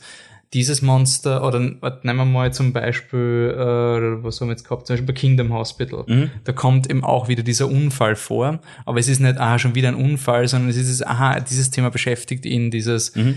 was ist der Sinn hinter solchen Leben? Also wieso gibt es manchmal diese glücklichen Zufälle? Es ist einfach eine, eine persönliche Frage, mhm. die er stellt. Und wenn dann wieder diese Gegner, diese Bösen vorkommen, die sich ähnlich verhalten wie in Insomnia, es wird nie gesagt, das ist der gleiche wie in Insomnia, aber es ist eine ähnliche Thematik. Also einfach dieses Aufarbeiten von manche Leute sterben zufällig, bei manchen ist es unter Anführungszeichen Bestimmung. Und ich, ich finde halt immer, es, es wo andere Referenzen ein, Wert, ein Werk abwerten, gibt es dem einfach mehr Kontext. Mhm. Und ja, da wäre zum Beispiel The Stand wäre auch so ein Kandidat, mhm. was aber derzeit noch nicht der Fall ist. Also The Stand ist, äh, ist es Stephen Kings längstes Buch? Ich glaube, es ist wirklich nur, wenn man es als einzelnes Buch zählt, ist es, glaube ich, das längste. Weiß also die Extended Edition hat, glaube ich, 1500 Seiten oder sowas. Ich meine, ist immer schwer, wie zählt man Seiten mhm. und Anschläge, aber ähm, The Stand, Postapokalypse, ein Virus bricht aus, der 99, irgendwas Prozent der Menschen umbringt der Rest entscheidet sich entweder dem verrückten Diktator Randall Flagg zu folgen, der quasi der Teufel in Person ist. Und die Guten gehen ähm, nach Vermont, glaube ich, nicht, ähm, genau. und bauen da quasi eine Kommune auf aber nicht auf Krieg. Also wenn man den, wenn man den, die Zusammenfassung liest, dann glaubt man, da geht es jetzt irgendwie um eine epische Schlacht mhm. zwischen Gut und Böse. Und dann ist man überrascht, dass halt von den 1400 Seiten 1300 Seiten nix ist. Dorf beschreiben. Und mhm. die letzten 100 Seiten versucht Stephen King halt ein Ende zu machen. Es ist ein sehr schwaches Ende in meinen Augen. Also das Stand hat eines der schwächsten Stephen King Enden, besonders weil es so lang ist. Ähm, dann gibt's eben auch einen TV-Film dazu, den ich sehr schwach und schlecht finde. Also der, der Randall Flagg, diese Devil Incarnate, das ist halt wirklich nur noch in dieser alten ähm, ich habe da die DVD in Frankreich eben auch in diesem Außensemester, was ich schon mhm. referenziert habe, gekauft. Das ist wirklich das ist ein alter Fernsehfilm, ein Zweiteiler ist das, glaube ich. Und der Randall Flagg wird halt beschrieben mit roten Augen und man lässt im Buch so, er ist so böse, er taucht auf und ein kleines Rehlein, was ihn anschaut, fällt tot um. Und das, diese Szene machen sie auch im Film und sie ist so scheiße. Es ist einfach so scheiße, die roten leuchtenden Augen von Randall Flagg. Es ist wirklich schlecht. Und er schaut einfach einfach aus wie ein verrückter Mel Gibson. Also, schaut aus wie Mel Gibson. Und ähm, ja, ist halt so. Aber warum es interessant ist für Dark Tower ist, weil es, es handelt sich ja auch um eine Welt, die zerstört wird komplett. Mhm. Diesen Virus da gibt's einige Spekulationen, ob das nicht auch quasi ein Symptom vom dunklen Turm ist, dass mhm. da einfach Welten zerstört werden. Und The Stand kommt wirklich als Welt in Dark Tower vor. Also sie sind einmal bei einem kurzen Ausflug in dieser Welt drin oder in mhm. einer Version von dieser Welt. Aber nicht nur geografisch, sondern auch der Bösewicht, ähm, Randall Flagg, der ist quasi der Matthew McConaughey. Also mhm. wenn ihr Dark Tower den Trailer schaut, Matthew McConaughey, der, der Typ, der immer so böse schaut und schwarz anzogen ist, das ist eine Figur, die in sehr vielen Werken von Stephen King immer wieder vorkommt. Mhm. Äh, Gibt es auch eine Kinder, unter Anführungszeichen Kindergeschichte, die Eyes of the Dragon. Da ist auch genau diese Figur da und er ist immer dieser Unruhestifter und ähm, er stirbt doch nie wirklich. Mhm. Er entkommt quasi immer. Er ist immer dieses Böse, was man nicht dingfest macht. Ich habe ihn auch nie wirklich als den Bösen erlebt. Ich finde, Unruhestifter trifft's mehr. Ich meine, ja. er ist halt. Es ist jetzt schwierig, weil in ja. The Stand er ja wirklich so hoch stilisiert wird zum ultimativen Bösen, mhm. während er in Dark Tower ja eher der Handlanger ist und jemand, dem es irgendwie Gaude macht. Er bringt halt gern Chaos ein bisschen. Er ja. ist er ist schon Joker-Style, oder? Also oder so ein übertriebener Peeves ist mir jetzt eingefallen. der halt universenübergreifend gern Chaos stiftet, aber wirklich der Böse. Er hilft halt gerade zum zu, zum ja. Bösewicht. Wobei es ist ja auch ein Thema von Stephen King, dass Bösewichte immer viel Schall und Rauch haben ja, und wenig dahinter steckt. Also könnten, weil der Stand Randall Flagg könnte ja wirklich nur eine überstilisierte Version sein. Oder er ist in einer Welt gelandet, wo es ihm sehr leicht fällt, wieder super böse zu wirken. Das hat ja. mir gerade Spaß gemacht. Und was halt ein Stand eine Thematik ist, die in den Film wenig aufgegriffen wird, in, im Buch schon sehr und die auch wirklich essentiell Dark Tower ist, ist dieses, du hast den einen, der Industrialisierung hochstilisiert und die anderen, die quasi diesen Amish-Lifestyle mhm. haben und friedfertig sind. Und dass sie eigentlich fast schon ohne Waffen kämpfen gegen ihn. Also die Guten rüsten nicht auf und es gibt es auch selten bei Stephen King, dass er wirklich so diesen den War to End All Wars hat. Mhm. Also ich glaube, Stephen King könnte, glaube ich, keine Schlacht schreiben. Es sind immer persönliche Entscheidungen. Hin und wieder hast du ein Shootout, ja, aber nie so, dass er jetzt auf 500 Leute gegen 500 Leute schmeißt, wie man irgendwie erwarten Ich meine, er könnte es probieren. Ich weiß nicht, ob er es könnte. Ich glaube nicht, dass er Interesse hat, sowas zu schreiben. Ja. Und bei The Stand ist eben auch so, also man erwartet da jetzt wirklich einen Krieg. Ja, ein Standoff zwei, halt. Ja, und eigentlich gar nicht. Das reduziert sich auf einen Konflikt zwischen fünf Personen oder sowas. Mhm. Und auch diese Idee, dass das Böse sich auch ein bisschen zu Tode wirtschaftet, die zieht sich auch sehr durch Stephen King Bücher mhm. durch. Und jetzt, bevor wir zu Dark Tower kommen, kommen wir zu einem Werk, was für mich wirklich essentiell Dark Tower ist, nämlich S, was wir auch gesagt haben, unser Lieblingsbuch. Mhm. Ähm, was ist an S so cool? Ich meine, jeder kennt den Killer Clown, aber ja, was, was macht das Buch aus? Ich weiß bis heute nicht, warum ich mich so gefürchtet habe bei dem Buch, aber ich habe mich so gefürchtet wie bei keinem Horrorfilm. Ich fand irgendwie, ich fand schon bevor ich es gelesen habe beeindruckend, dass es ein Autor überhaupt schafft, auf den Begriff S ein Horrorkapital zu kriegen, weil es ist einfach, es ist das Unbekannte, es ist das Böse, S, das klingt schon so böse und es gehört echt Stephen King eigentlich ja. in der Horrorwelt. In, also. der, in der Psychologie kennst du es von Freud und bei Stephen King ist es, äh, bei, in der Literaturwelt ist es Stephen Kings großes Monster. Allein das hat mich schon so beeindruckt im Vorhinein. Mhm. Das Buch selbst ist ein unwahrscheinlich, eine, eine unwahrscheinlich spannende Erzählung, die gleichzeitig zwei Timelines, also die zwei Timelines hat, glaube ich, ja. parallel verlaufen. Also es beginnt in der, ich glaube, 85 oder sowas. Und hm. da kriegen die Hauptdarsteller einen Anruf, S ist wieder da. Genau. Und dann und sie haben diese Geschichte, was auch immer es ist, haben sie verdrängt mhm. und erinnern sich sukzessive wieder daran, was passiert ist. Und das wird parallel erzählt, genau. genau. Und es ist unglaublich schön erzählt. Es ist mitreißend bis zum geht nicht mehr. Stephen King ist für mich halt vielleicht Master of Horror verstehe ich nicht, weiß ich nicht, ob das gerechtfertigt ist. Für mich ist auf jeden Fall der Master of Suspense. Mhm. Und ja, also es bleibt es, es bleibt unendlich spannend. Wieder mal, ich finde das Ende gar nicht so, ich finde es toll, ich finde es org sogar das Ende zum, zum Teil. Ich finde es gar nicht so, also an einem, an einem anderen Autoren hätte ich das schon wieder nicht gemacht, muss Na, ich ehrlich aber es, es, ist, es führt alles logisch zusammen. Das stimmt, ja, das also stimmt. bei S ist wirklich so, dass zum Schluss er baut in diesem Buch eine gesamte Welt auf. Derry, diese Stadt, mhm. die ist ein eigener Charakter. Und am Ende des Buches kommt jede kleine Scheißlocation vor. Also da wird beschrieben, wie als es sich einmal windet, dann geht da irgendwo, stürzt irgendein Gebäude ein. Und so das ist mit jedem Gebäude ist eine Assoziation, weil mhm. jedes es wird da sehr viel, ähm, das Buch hat sehr viele historische Dokumente, unter Anführungszeichen von dem Mike Hanlon Charakter, dem, äh, dem Afroamerikaner, mhm. der der einzige ist, der in Derry zurückbleibt und die Chroniken dieser Stadt schreibt. Mhm. Und du erfährst halt über dieses Buch so viel Details, was der Black Spot war, was da passiert ist, als ein mhm. Feuer ausgebrochen ist, dass es einfach alles echt wirkt. Und ich finde oft bei Stephen King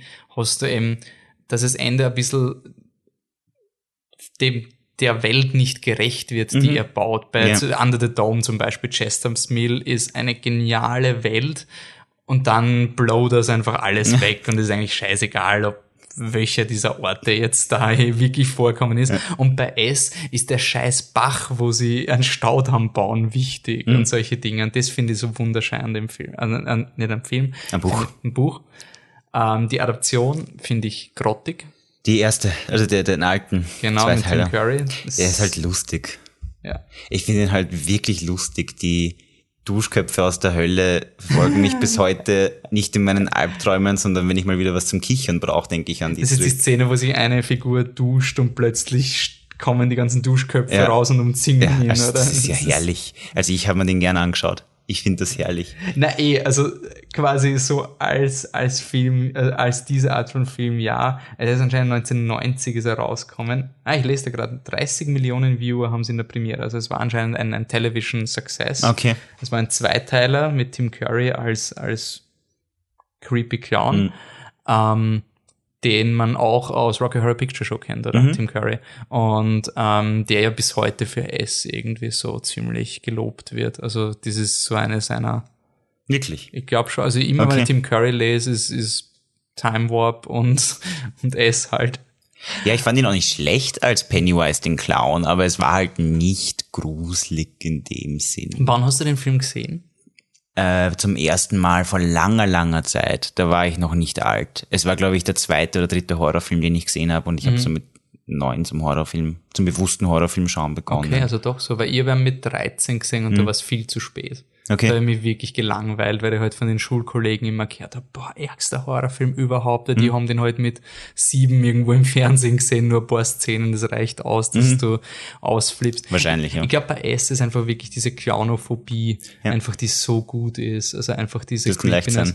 Und was Stephen King immer macht, sind, er, er macht dich paranoid beim Lesen. Mhm. Er macht so Dinge, die immer im Alltag vorkommen, zum Beispiel diese, wie nennen wir das Spiel, wo man hüpft? Wo die Kinder immer hüpfen. Über die Nummern? Ja, genau. Äh, ist es Himmel, ist nicht Himmel oder Hölle, oder? Kann Na. sein, dass es so heißt. Weiß ich mir echt das nicht. Himmel oder Hölle, ja, wurscht. Auf jeden Fall diese Spiele, wenn man Dark Tower liest, weiß man, da kommunizieren die Low Man über diese Zahlen, mhm. wird kommuniziert, welche Kinder entführt werden und solche Dinge. Und dann gehst immer und siehst irgendwo am Boden mhm. mit einer Kreide das gezeichnet, denkst du, oh Gott, die entführen mich gleich. und es macht es halt auch so, dieser, dieser Clown am Jahrmarkt, der halt da mhm. steht und ein bisschen creepy ausschaut ausschaut. Also der Horror ist immer so verankert in echten Szenen, dass du dich einfach unwohl fühlst. Das, glaube ich, macht es halt so gut. Mhm. Und einfach diese, diese Geschichte, dass der Clown immer schon da ist und bei S ist ja schockierend diese, äh, wenn es ein Thema gibt, ist vielleicht diese auch Gewaltverrohung der Gesellschaft, mhm. dass Erwachsene in Derry nichts mitkriegen. Und ich glaube, das ist im, im Film gar nicht so stark herausgearbeitet, aber warum ich das Buch so gruselig gefunden habe, ist einfach das Wissen, dass die Erwachsenen wegschauen, mhm. dass sie sich abgefunden haben mit der Brutalität der Welt und wenn du ein Kind bist in Derry und du wirst attackiert, dann, dann kannst scheißen gehen. Da mhm. können fünf Erwachsene können draußen auf der, auf der Pouch sitzen und auf die Straße schauen, sie werden nicht reagieren, weil das finde ich so gruselig, diese mhm. Idee. Und ähm, ja, wenn man es vergleicht mit Stranger Things zum Beispiel, von dem wir mhm. beide mhm. wenig bis mittel halten. Sehr, sehr wenig, ähm, sagen wir mal so. Das ist eine gute Case Study, was der Unterschied ist zwischen, mhm. zwischen S und, und, also nicht S der Film, sondern S das Buch. Ähm, es ist oft so, dass die geschissensten Konflikte die Bullies sind die dann in dem Moment kommen, wenn du sie echt nicht mehr brauchst. Bei Stephen King. Bei Stephen ja, King. Voll. Und bei Stranger Things ist eher so, ah ja, es gibt was übernatürlich und das müssen wir quasi mit telekinetischen Kräften mhm. bekämpfen. Ähm, es kriegt jetzt einen Film, der im, glaube ich, im Oktober kommt er raus. Ähm, ist die Frage, was sagst du, das ist der erste Eindruck, wir spekulieren noch nicht groß, aber nur zum, so Trailer. Zum, zum Trailer. Ich, ich versuche ohne Erwartungen zu bleiben. Ich ich glaube auf jeden Fall, dass es besser wird als das Original, also als der erste Film, sagen wir so, als der, als die erste Verfilmung. Ich finde, der Trailer schaut gut aus. Es ist mir schon wieder zu sauber, zu, ich, es hat ausgeschaut im Trailer, als wäre den ganzen Tag, außer am Anfang Tag. Also äh, den ganzen Tag, den ganzen Film lang Tag einfach und dann gehen sie ja. irgendwann runter in die Kanalisation und es ist super dunkel. Vielleicht funktioniert es im Film als ja. stärkster Kontrast, vielleicht funktioniert es, dass sogar tagsüber der Horror da ist. Das fand ich in vielen anderen Filmen sehr gruselig.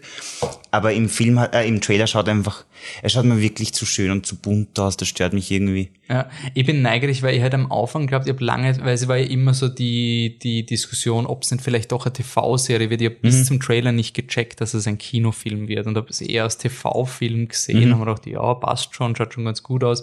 Ähm, ich bin wirklich neugierig bei dem Film, ähm, weil sie haben sehr viele Shoutouts. Der Patrick Hockstetter kommt vor, zumindest vielleicht als Fanservice. Es ist einfach eine Figur, die nicht wichtig ist, aber mhm. sie nehmen sich anscheinend Zeit. Es kommen sehr, also jedes Kind hat im Buch eine Szene, und es dauert sicher 100 Seiten, bis du von jedem Kind herausfindest, wo es den ersten, das erste Mal den Clown gesehen hat. Jede dieser Geschichten ist unpackbar gruselig. Mhm. Und da sieht man im Trailer eine Szene, wo, wo Hände eine Tür versuchen aufzudrücken, eine Metalltür und innen kommt Rauch raus.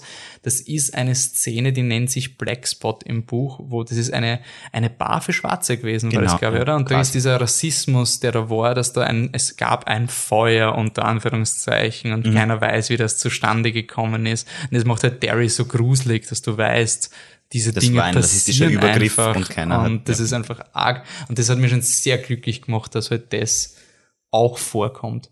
Ähm, was ich noch immer wirklich nicht weiß, ist, wie sollen sie das in einen Film geben? Ich finde noch immer, es wäre eine TV-Serie. Mhm. Also, weil vor allem sie wollen es ja auch als Zweiteiler machen. Mit der Kinderstory im ersten Film. Teil 1, mhm. Erwachsenen-Story Teil 2. Und ich weiß nicht, ob die Erwachsenen-Story so viel hergibt. Die Erwachsene-Story ist ein Extended Framing Device. Das stimmt. Also viel passiert ja nicht, außer sie kommen zurück nach Derry und erinnern sich, was sie gemacht haben. Und ich kann ja, Sie haben schon wieder Begegnungen mit dem Clown. Das ist halt der klassische. Aber es cool ist, wie es ineinander greift mit den Flashbacks. Es wäre tatsächlich ein ganz klassisches Sequel, wo einfach more of the same ist. Und es wäre auch wieder so, now S is ja, back.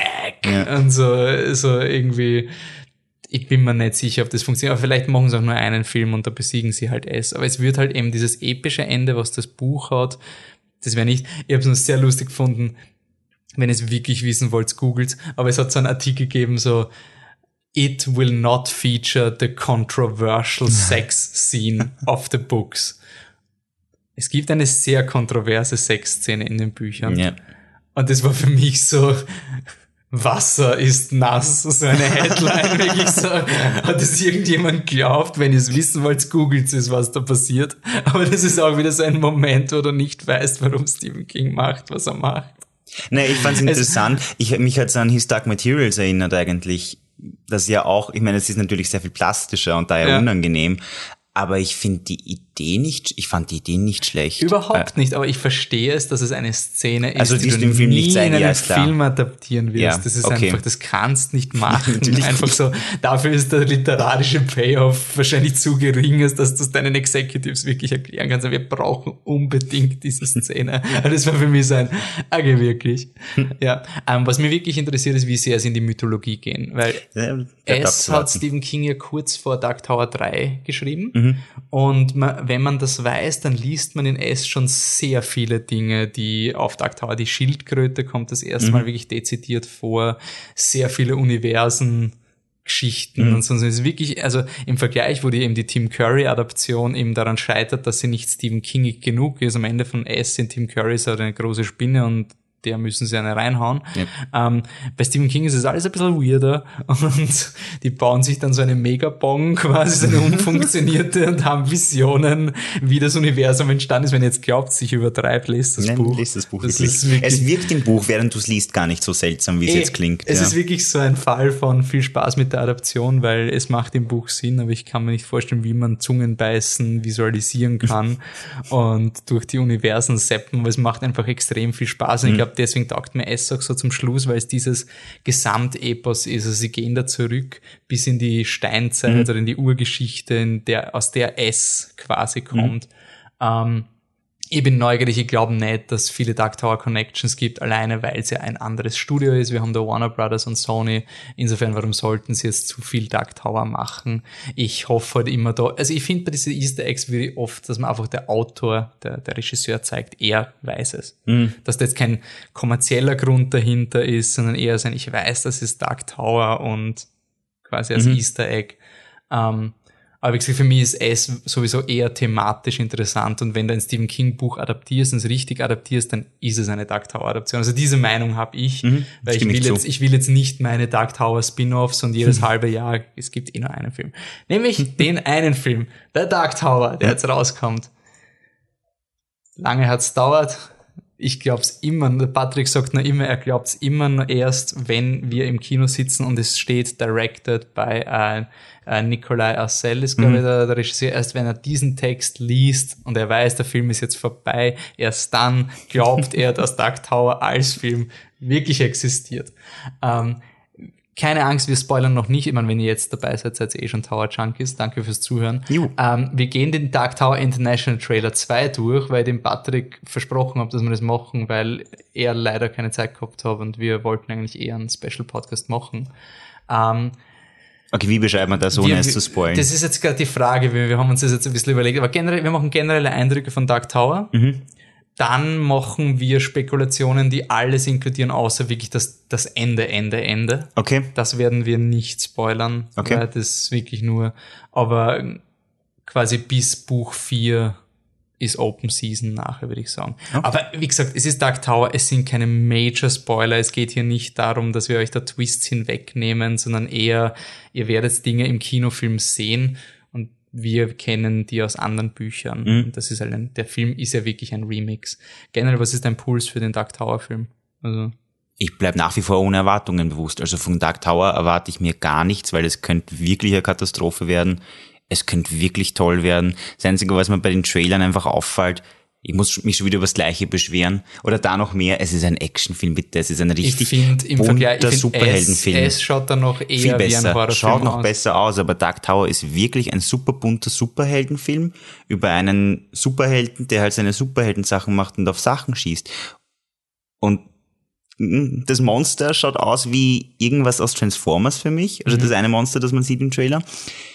Es, also mir ist beim Trailer, es ist mir sehr unangenehm, ihn anzuschauen. Vor allem, weil er einfach eine Erwartungshaltung, eine schlechte in mich hineinschickt, die ich gar nicht will. Ich will ohne Erwartung in den Film gehen. Also vermeide ich mittlerweile schon irgendein Material anzuschauen. Okay. Ähm, Roland ist generell in diesem Trailer, also Roland eben ist dieser Clint Eastwood-Verschnitt. Mhm. Wenn ihr jetzt zuhört, wisst ihr es eh, aber ich will trotzdem euch eine Chance geben, wenn ihr sagt, ihr seid solche Hardcore-Fans, dass ihr weiterhört, so ein bisschen eine Krücke will ich euch schon geben. Ähm, wir haben ja schon erklärt, was der Dark Tower macht und er will den retten Mhm. und im, im Trailer ist wirklich, er will das aus Selbstlosigkeit ja, tun, oder? Ähm, ich wüsste bis heute nicht, wenn mich jemand fragt, warum will Roland in den Büchern den dunklen Turm retten, ich hätte keine Antwort, keine dezidierte, mhm. ich hätte fünf mögliche Antworten, aber es gibt nicht diesen einen Drive. Ich würde schon sagen, ein bisschen Selbstbestrafung. Strafe vielleicht, aber es ist auch sein Lebensinhalt und ich glaube, er weiß selbst nicht genau, wieso. Er ist auch ein Fundamentalist auf ja, einer Art. Also er, er, er, sucht diesen Tower, um ihn zu suchen. Ja, er ist eben kein, er ist nicht wirklich ein sympathischer Held in dem Sinn und im Film wird er halt voll zu dem gepusht.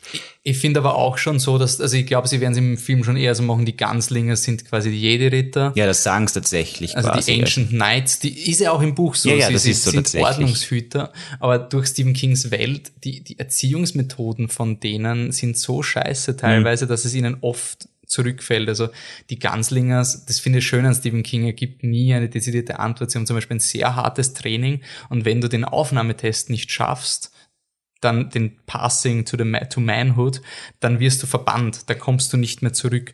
Und es fällt ihnen halt schon dann auf den Kopf, weil nachher sammelt eben der, der McConaughey-Charakter, der Man in Black, sammelt diese ehemaligen Ganzlingers, die halt bitter mhm. sind und dann kann man halt argumentieren, sind die Ganzlinger wirklich so toll gewesen? Es ist schön an Stephen King, weil einerseits funktioniert seine, dieses autoritäre System von den Ganzlingern voll gut mhm. und der Roland ist der Beste überhaupt. Mhm. Gleichzeitig ist ein Arschloch. Also mhm. da, er ist, ich, ich habe halt immer auch wirklich diese ganze Suche nach dem Dark Tower war für mich weniger, dass die Ganzlingers immer schon, wir sind die alten Hüter des Wissens, sondern mhm. eher so Skerze also ja, voll. den Turm beschützt man genau. halt, das Kerze. Aber ich, ich habe immer geglaubt, dass der Roland auch ein bisschen eine Rechtfertigung will. Also ihm geht's ja auch so scheiße und er will aber schon ein bisschen die Verantwortung oft von sich weg. Mhm. Weil er hat quasi ungefähr gefühlt alle seine Verwandten unabsichtlich umgebracht. Mhm. also so kommt's mir vor. Ja. Er, er sucht, hat sich so gemeint, Entschuldigung Mama.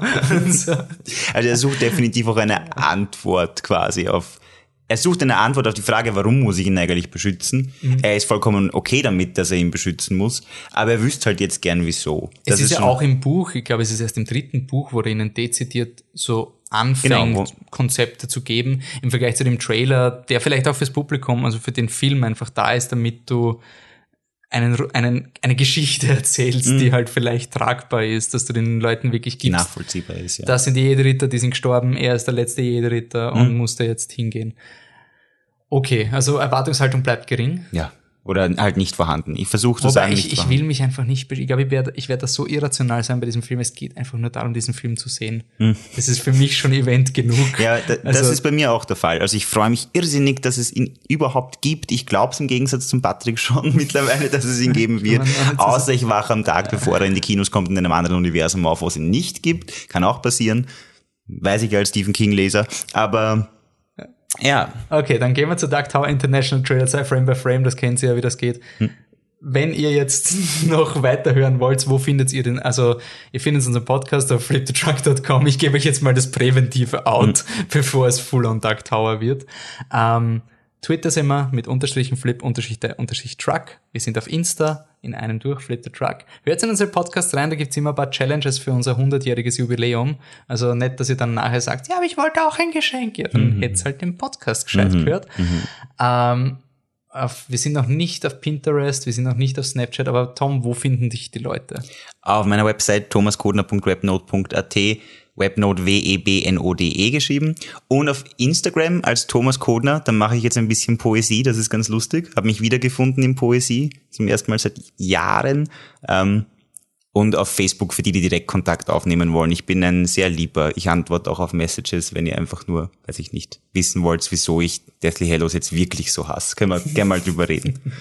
Haben wir ja schon ein paar Mal. Ja, eh, aber vielleicht wollen sie den Podcast nicht nochmal hören und lieben Deathly Hellos, weil äh, Ron und Hermione heiraten ja und würden gern wissen, wie man das nicht mögen kann. Okay, gehen wir zu einer Serie, die kein enttäuschendes Ende hat, nämlich Dark Tower. Ja, richtig. Ähm, wir fangen an mit einem Shot, der sagt Space Nämlich, du hast irgendwie im Hintergrund mehr als einen Mond. Mm. Das ist immer Space. Mm. Also die haben was von Guardians of the Galaxy gelernt. Mindestens zwei Monde, wenn nicht vier. Das schaut immer am coolsten aus.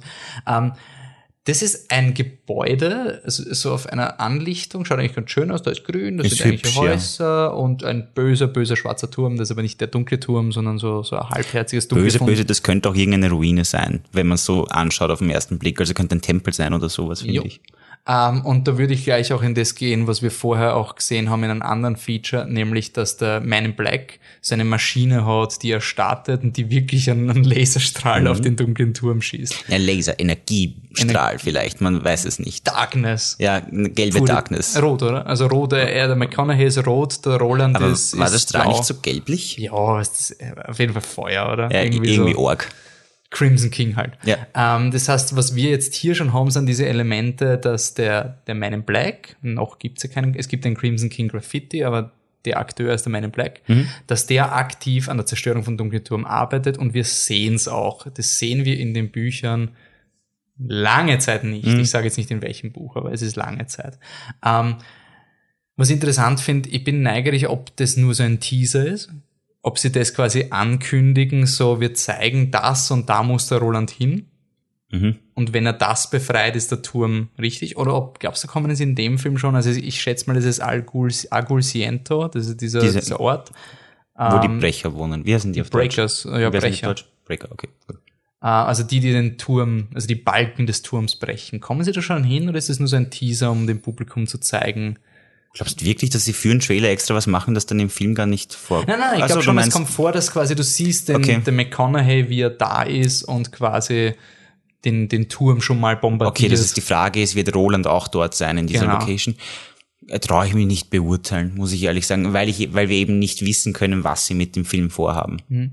Also wir, wir haben wirklich auch als die Buchleser keine Ahnung, was sie tatsächlich vorhaben. Das ist für mich eines der interessantesten Aspekte ja. an diesem Film, dass da, dass die wirklich diesen Remix machen. Bitte passt's auf mit wirklichen, das Ende von Dark Tower wird so schnell gespoilert in den ganzen mhm. Newsartikeln. Teilweise auch in, es gibt von IGN ein What to Know About the Dark Tower und da spoilern sie einfach so in der Mitte vom Video das Ende von den Büchern. Also bitte passt's auf. Okay, also ist auf jeden Fall ein Ort, wo böse Dinge passieren. Ja, wir sehen den dunklen Turm. Mhm. Ich, ich, war wirklich überrascht, dass der dunkle Turm wirklich ja, vorkommt. Das hat also mich das, auch sehr dass schockiert, man dass man einfach den Turm so sieht. Der war. Wieso ist es wichtig? Erklär das mal. Also warum darf man den Turm nicht sehen? Ist es wie die Braut, dass man den erst so unterm Schleier, also erst, erst in Film 7 darf man den Schleier hochheben? Im Buch war es halt, also für mich war es so, im Buch war es die große Quest und ich weiß nicht, ob Roland, also man sieht den Turm zwischendurch eigentlich auch im, im Laufe der Bücher, nicht? Träume zumindest, ja, oder? Also Träume, Visionen. Aber dorthin zu kommen heißt einfach echt was. Und mit Roland dorthin zu kommen ist eine Wahnsinnsreise, wo du sehr viel über dich selbst lernst beim mhm. Lesen. Und irgendwie, als ich den Trailer gesehen habe und auf einmal steht der Turm so als eine der, als eines der ersten Bilder, das ich vom Film kenne, habe ich mir gedacht, was? Also ich war wirklich traurig kurz, dass ich schon beim Turm bin, dass der einfach auf meinem Bildschirm ist. Muss ich ehrlich sagen, ich war traurig. Ich war auch, ich habe da, glaube ich, meine, das, das kommt einfach davon, wenn man zehn Jahre lang überlegt, wie man einen Film macht, aber ich ja. habe immer gewünscht, dass der Turm in jedem Shot anders aussieht. So, Weil das wäre cool. Es ist ja diese Idee, dass sich diese Turmsymbolik durch die gesamte Menschheit, der, der ist ja, der übertrifft ja Zeit und Raum und mhm. unterschiedlichste Künstler haben schon vom dunklen Turm geträumt. Mhm. Stephen King ist nicht der Erste, der den dunklen Turm einfängt. Also ja, ich meine, man könnte auch argumentieren, man sieht zumindest nicht den Boden. Ja, stimmt. Dort kommt die Roland, also quasi, wenn er denn hinkommt, würde er zum Boden kommen. Aber ähm, aber es ist schon ein bisschen unspektakulär. Aber was cool ist, ist, dass man halt nicht das Ganze sieht. Das stimmt. Man sieht halt er immer so. Er kommt aus Wolken, er geht, geht in, Wolken, Wolken hinein. Das finde ich vom Visuellen schon cool, dass du ihn nicht dingfest machen kannst, ja. weil vielleicht ist es wirklich nur die Spitze vom Turm. Vielleicht ist es gar nicht der Turm. Man weiß es nicht. Jo. ähm, ja, McConaughey. McConaughey schaut. Schaut, schaut McConaughey um, The tower will fall. Er, was sagst du zu seiner, zu seiner Line Delivery? Ich finde ihn schon ein bisschen campy, er ist schon ein bisschen extrem. Ja, aber das gehört so.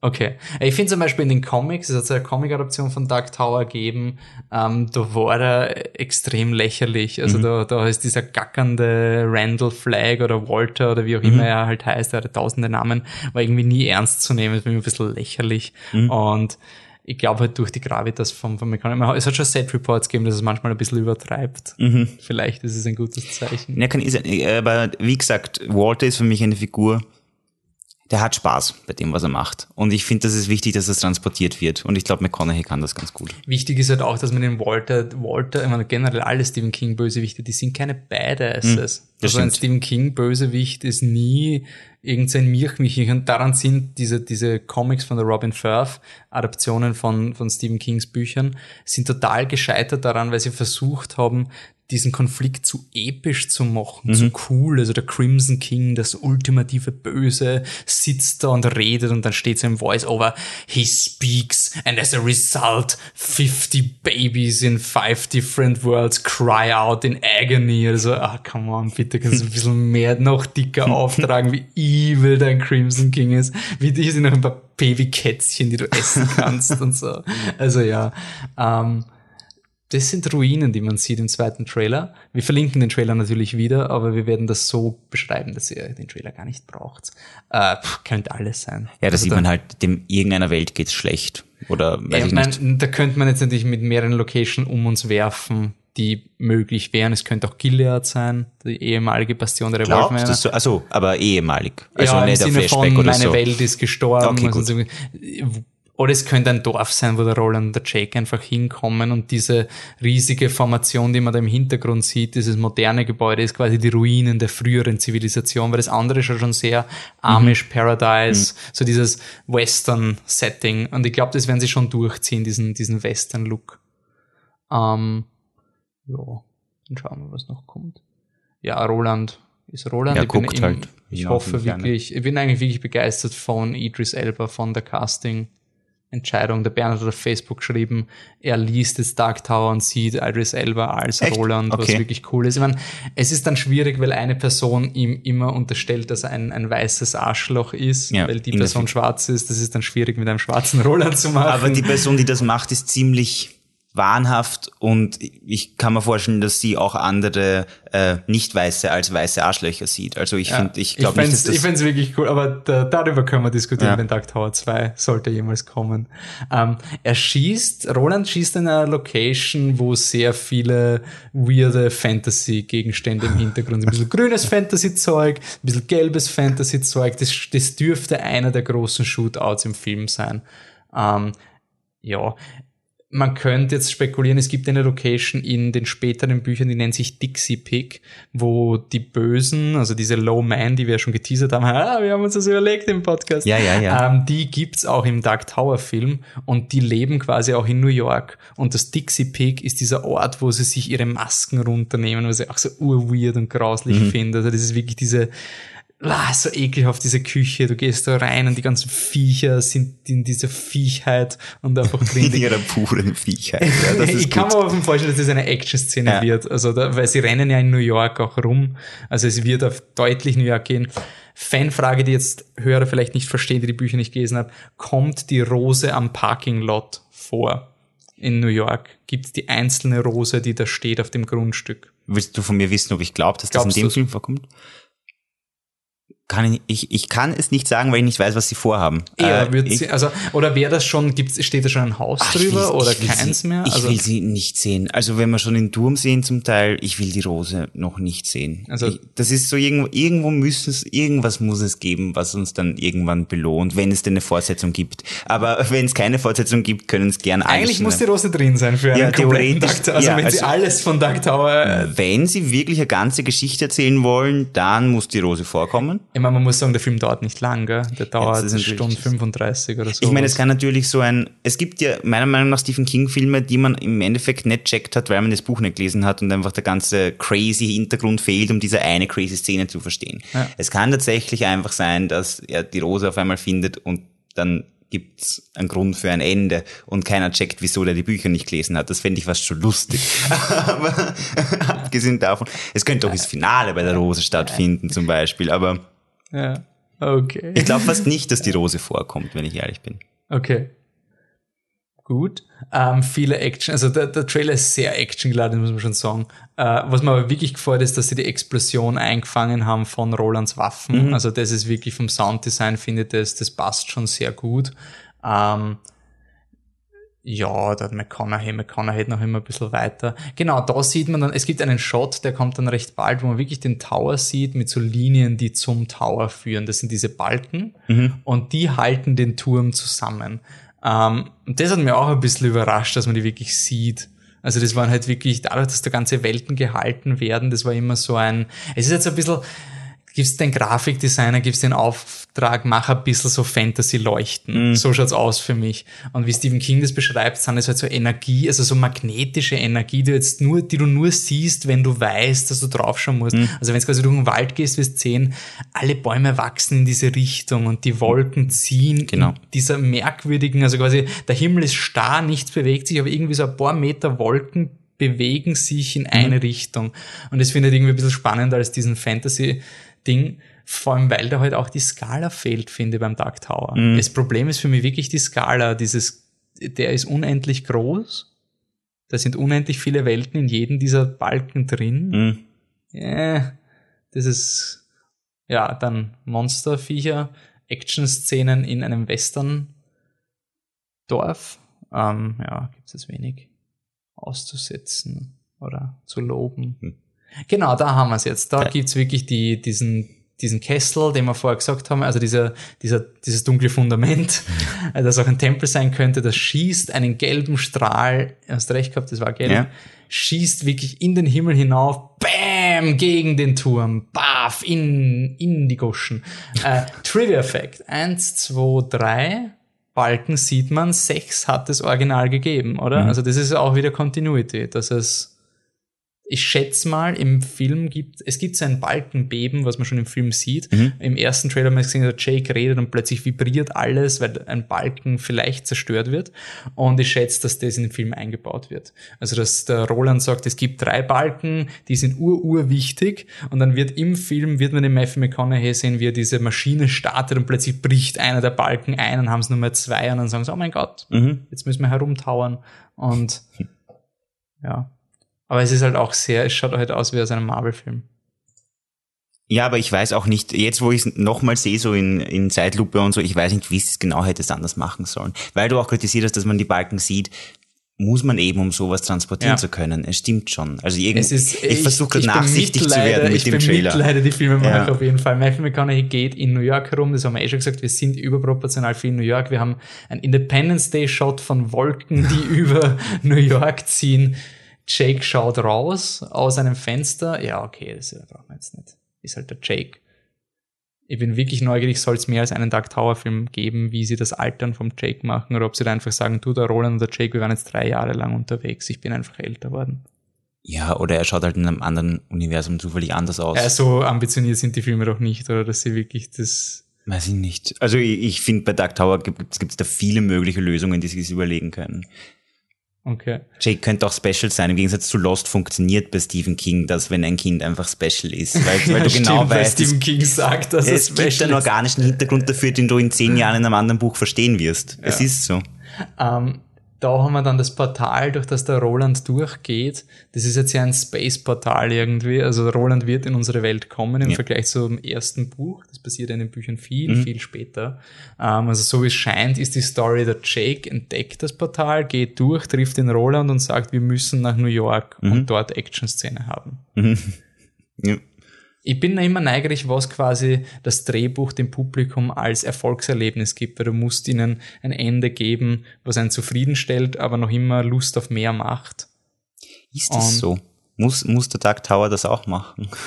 Naja, wenn man Geld machen willst für einen zweiten Film, du solltest irgendwie, du kannst es nicht einfach hängen lassen. Okay. Oder? Also sie müssen schon irgendwie, wenn sie schon mit dem Balken Rücksicht aufs Publikum nehmen, dann sollten es auch ja, wahrscheinlich retten sie einfach einen Balken oder so. Ja. Aber sie können nicht einfach den Turm retten. In Nein, das glaube ich gar nicht. Also das, das eben, sie müssen nur irgend, ich bin neugierig, welches Ziel sie haben. Mhm. Ich meine, logisch wäre, wenn das dieser, wenn das dieses Laser-Ding ist, dass sie dorthin gehen. Mhm. Auch von den Action-Szenen schaut es eher so aus, als würde das alles in New York spielen mhm. oder zumindest in einer New York Location. Der Roland dürfte auch oft in New York sein. Und ähm, ich glaube wirklich, dass der Showdown in der echten Welt, also in unserer Welt, stattfinden wird mit Roland und mit Was ist, wenn er nicht dorthin kann, zu der tatsächlichen Location, und er aber checkt aus irgendeinem Grund, dass es vielleicht in Jakes Welt eine Entsprechung zu diesem Ort gibt. Ach so, ja, das war geil. Ja, das also wäre quasi, oder? Dass sie nicht direkt diesen Ort besiegen, sondern das Äquivalent, Genau. haben vorher, oh, schau, wir haben uns wieder was überlegt, diese Twinners, die Genau. man hat, die funktionieren bei Stephen King ja auch so, wenn es in einer Welt was passiert, dann hat das Auswirkungen auf die Mhm. andere Welt. Wäre höchst ambitioniert, ich glaube nicht, dass sie es machen. Hm, Mal schauen. Ähm, ja, wenn wirklich All Hail the Crimson King kommt vor, natürlich der Matthew McConaughey. Freut sich. Aber er wird nicht, weil der Georg hat das noch im ersten Trailer von unserer Facebook-Wall gepostet, er wird nicht der Crimson King selber sein, oder? Ich, ist das eine Spekulation oder was? Also, Es war einfach eine Frage quasi. Ja. Könnte sein, dass der Crimson King einfach der McConaughey ist. als Twist oder was? Am Who Schluss, knows? am Schluss ist der, Walter- I am the Crimson King. Genau. Na, danke, brauche ich nicht. Also das Aber, ah, wenn wir vom Finale sind, äh, schau das mal an, da ist der Matthew McConaughey, der steht vor diesem technischen Zeug, Mhm. diesem, diesem Tony Stark Reaktor, den er da hat. Mhm. Äh, das schaut wirklich so aus, als würde der Roland dann dort sein. Mhm. Und dann haben sie, also der Showdown im Film wird ja quasi dieser Piu, piu, piu und dann, dann das Glas äh, stoppen und diese ganzen Noch mehr. Spekulation. Matthew McConaughey geht nach New York, weil dieses Ding, das wir vorher gesehen haben, diese Fantasy-Location, der fehlt irgendwas, um kräftig genug zu sein, irgendein technisches Thingamajig. Babykatzen. Matthew McConaughey geht Katzen, Babykatzen holen in New York und dort hat er noch so ein Ding aufgebaut und das kann den Turm zerstören, weil das ist stark genug, weil da hat er Noch mehr Babykatzen. Atomkraft. Und Atomkraft ist böse und Roland folgt ihm und muss ihn dort aufhalten und fertig. Okay. Alles Möglichkeiten. Ich mein, was mir interessiert, ist die nächste Location, die wir sehen, ist diese Eis-Location, aus der kann überhaupt nichts machen. Böser Also, Traum von Jake. nein, nein, ist ja der Man in Black, der geht. Böser Traum, der von Men in Black Jack. Also träumt. träumt von Man in Black. Ja. Das ist keine echte Location. Oder es ist eine echte Location und es ist, man sieht ihm beim Weltenwandern zu. Ich hoffe nämlich sehr, dass man ein bisschen Weltenwandern wirklich sieht. Und zwar begründet es ja natürlich noch lieber, aber Also du der- meinst, dass das so ein wie der Stand ist, da ah, haben wir was überlegt, gell? Ja, das ja, so ja, der Stand. ja, Äh, Randall Flagg, das ist eine weitere Welt, die er zerstört. Genau. Aber das wäre super Er geht cool. die Welten anschauen, die er schon zerstört hat, er schaut, was er noch machen Ja, aber da kann. gibt's ja auch diesen Shot, ich glaube, im ersten Trailer, wo die Tür aufgeht, wo der Matthew McConaughey reinkommt und das hinter ihm ist dann Eis, Mhm. also so Eiswüste. Das heißt, vielleicht ist es wirklich so, dass da auch so ein Babykatzen-Maschinengenerator ist, den Ja. er braucht. Also, dass man zeigt, er reaktiviert quasi Vielleicht muss er den- jeden Balken aus einer anderen Welt zerstören. und, ah, das ist eben dem Trailer. Schau, Ah, er ja, kommt schau. da rein. Das heißt, irgendwas ist da, und man nennt es ins die, also ich gehe mal davon aus, dass die ganzen Analysen, die ich gelesen habe, richtig sind, dass das ein Do, Dojan, Dojan, Dojan. Dojan, Dojan. ist. Das sind Locations im Dark Tower Universum, ähm, die technisch, also verwahrloste Bunker Mhm. eigentlich von irgendeiner Zivilisation und die sind immer schlecht. Immer wenn so ein Dojan vorkommt, dann weiß man, da ist irgendwas begraben, was man nicht reaktivieren sollte und wenn es der Man in Black ist, dann, dann wird das Dann wird das wahrscheinlich reaktiviert. ähm, es gibt aber anscheinend auch diesen Showdown im, äh, im äh, Wald zwischen Roland und dem Man in Black, den wir Mhm. vorher schon gesehen haben, äh, wo der Man in Black dann äh, eine Kugel fangt und einfach weggeht. Das wird quasi wahrscheinlich so Mitte vom Film sein. Also du kannst mir nichts das tun. nicht zwei separate Szenen? Also ein Showdown im Wald mit lauter Leuten und dann eine Szene nur mit Roland und dem Ja, genau, nein, ja, genau. Also vielleicht ist das, who knows, in der Mitte vom Film oder so, oder wenn er den Jake rettet. Das Aber- erste Aufeinandertreffen, wo dann klar wird, dass das kein so einfacher Schusskampf wird, wie man vielleicht glaubt, wenn Ja. man den Film anschaut. Ja. Und, aber nur jetzt Nerdfrage für Dark Tower Junkies. Kann der Roland, seine Waffen sind machtlos gegen den Mann in Schwarz, oder? Das ist so etabliert worden, weil es aus der gleichen Welt ist. Aber eine normale Pistole kann ihn verwunden, weil es aus einer anderen Welt ist. Ui, ich glaube, das das, ist irgendwie die Regel, nicht. dass, Das dass der ich jetzt Roland genau. Mhm. schießt ja im ersten Buch auf den Mann in Schwarz und seine Kugeln tun dem Mann in Schwarz nichts. Und irgendwie ist vielleicht ist das auch dieses Book kennen, den sie da machen, Mhm. dass er mit den Pistolen ihm nichts anhaben kann. Ich weiß nicht, aber zum Schluss verwendet er auch die gleichen. Also, who knows? Was ich, Aber dann ist noch eine Möglichkeit, das ist die Eröffnungsszene. Der Kampf im Wald, da holt er in Men in Black zum ersten Mal ein, dann checkt er, dass es mit seinen Waffen nicht geht. Schon wieder Grund nach New York zu gehen. Oder halt aber glaubst du, dass es mit Roland öffnen wird? Also ich glaube, ich habe eben meine Spekulation, dass du siehst so was Vages von Roland, dann wird der Satz, der erste Satz laut ausgesprochen werden Mhm. oder irgendwo stehen oder irgendwie so, so auf den Satz ist der Stephen King ja super stolz, Mhm. als wäre das der beste Satz, den er je geschrieben hat. Ähm, und dann wacht der Jake auf Mhm. und ist in der echten Welt und träumt vom Roland. Also ich glaube, es wird wirklich zuerst über den Jake gehen. Okay. Fürs Publikum einfach. Ist das fürs Publikum besser, glaubst du? Ist das? Das macht jeder andere Film leider auch. Okay. Es ist leider immer so, dass du immer, wenn du anschaust, zum Beispiel der erste Tor eröffnet auch mit Natalie Portman ist ein Wissenschaftler unter Anführungszeichen und sie finden jemanden, where does he come from? Und dann flippst du zurück in die Vergangenheit, weil mhm. anscheinend dem Publikum nicht zumuten kannst, dass sie eine neue Welt kennenlernen. Okay. Ich weiß es nicht, aber ich bin da sehr zynisch bei diesen ganzen Devices. Ähm, das ist etwas, was dir nicht gefällt, gell? Der, der Dieses Monster meine ich ja. Vor allem, das ist eine meiner Lieblingsszenen im Buch tatsächlich. Also das ist das irgendein Haus und Dutch Hill, glaube ich. Das hat einen, einen Portal, durch das sie wahrscheinlich im Film hin und her gehen werden. Mhm. Und in dem Trailer sieht man halt auch dieses Monster und das baut sich, ist glaube ich im Buch auch so, es so in der Art, im genau. Haus, oder? Es ist das Haus eigentlich, nämlich ja. lustigerweise. Und im Buch war das sehr cool beschrieben, im Film schaut es für mich wirklich aus, als würde sich da gerade ein Transformer umbauen, und, mhm. also im Trailer. Und also das hat mich ein bisschen aufgeregt, wie ich das gesehen habe.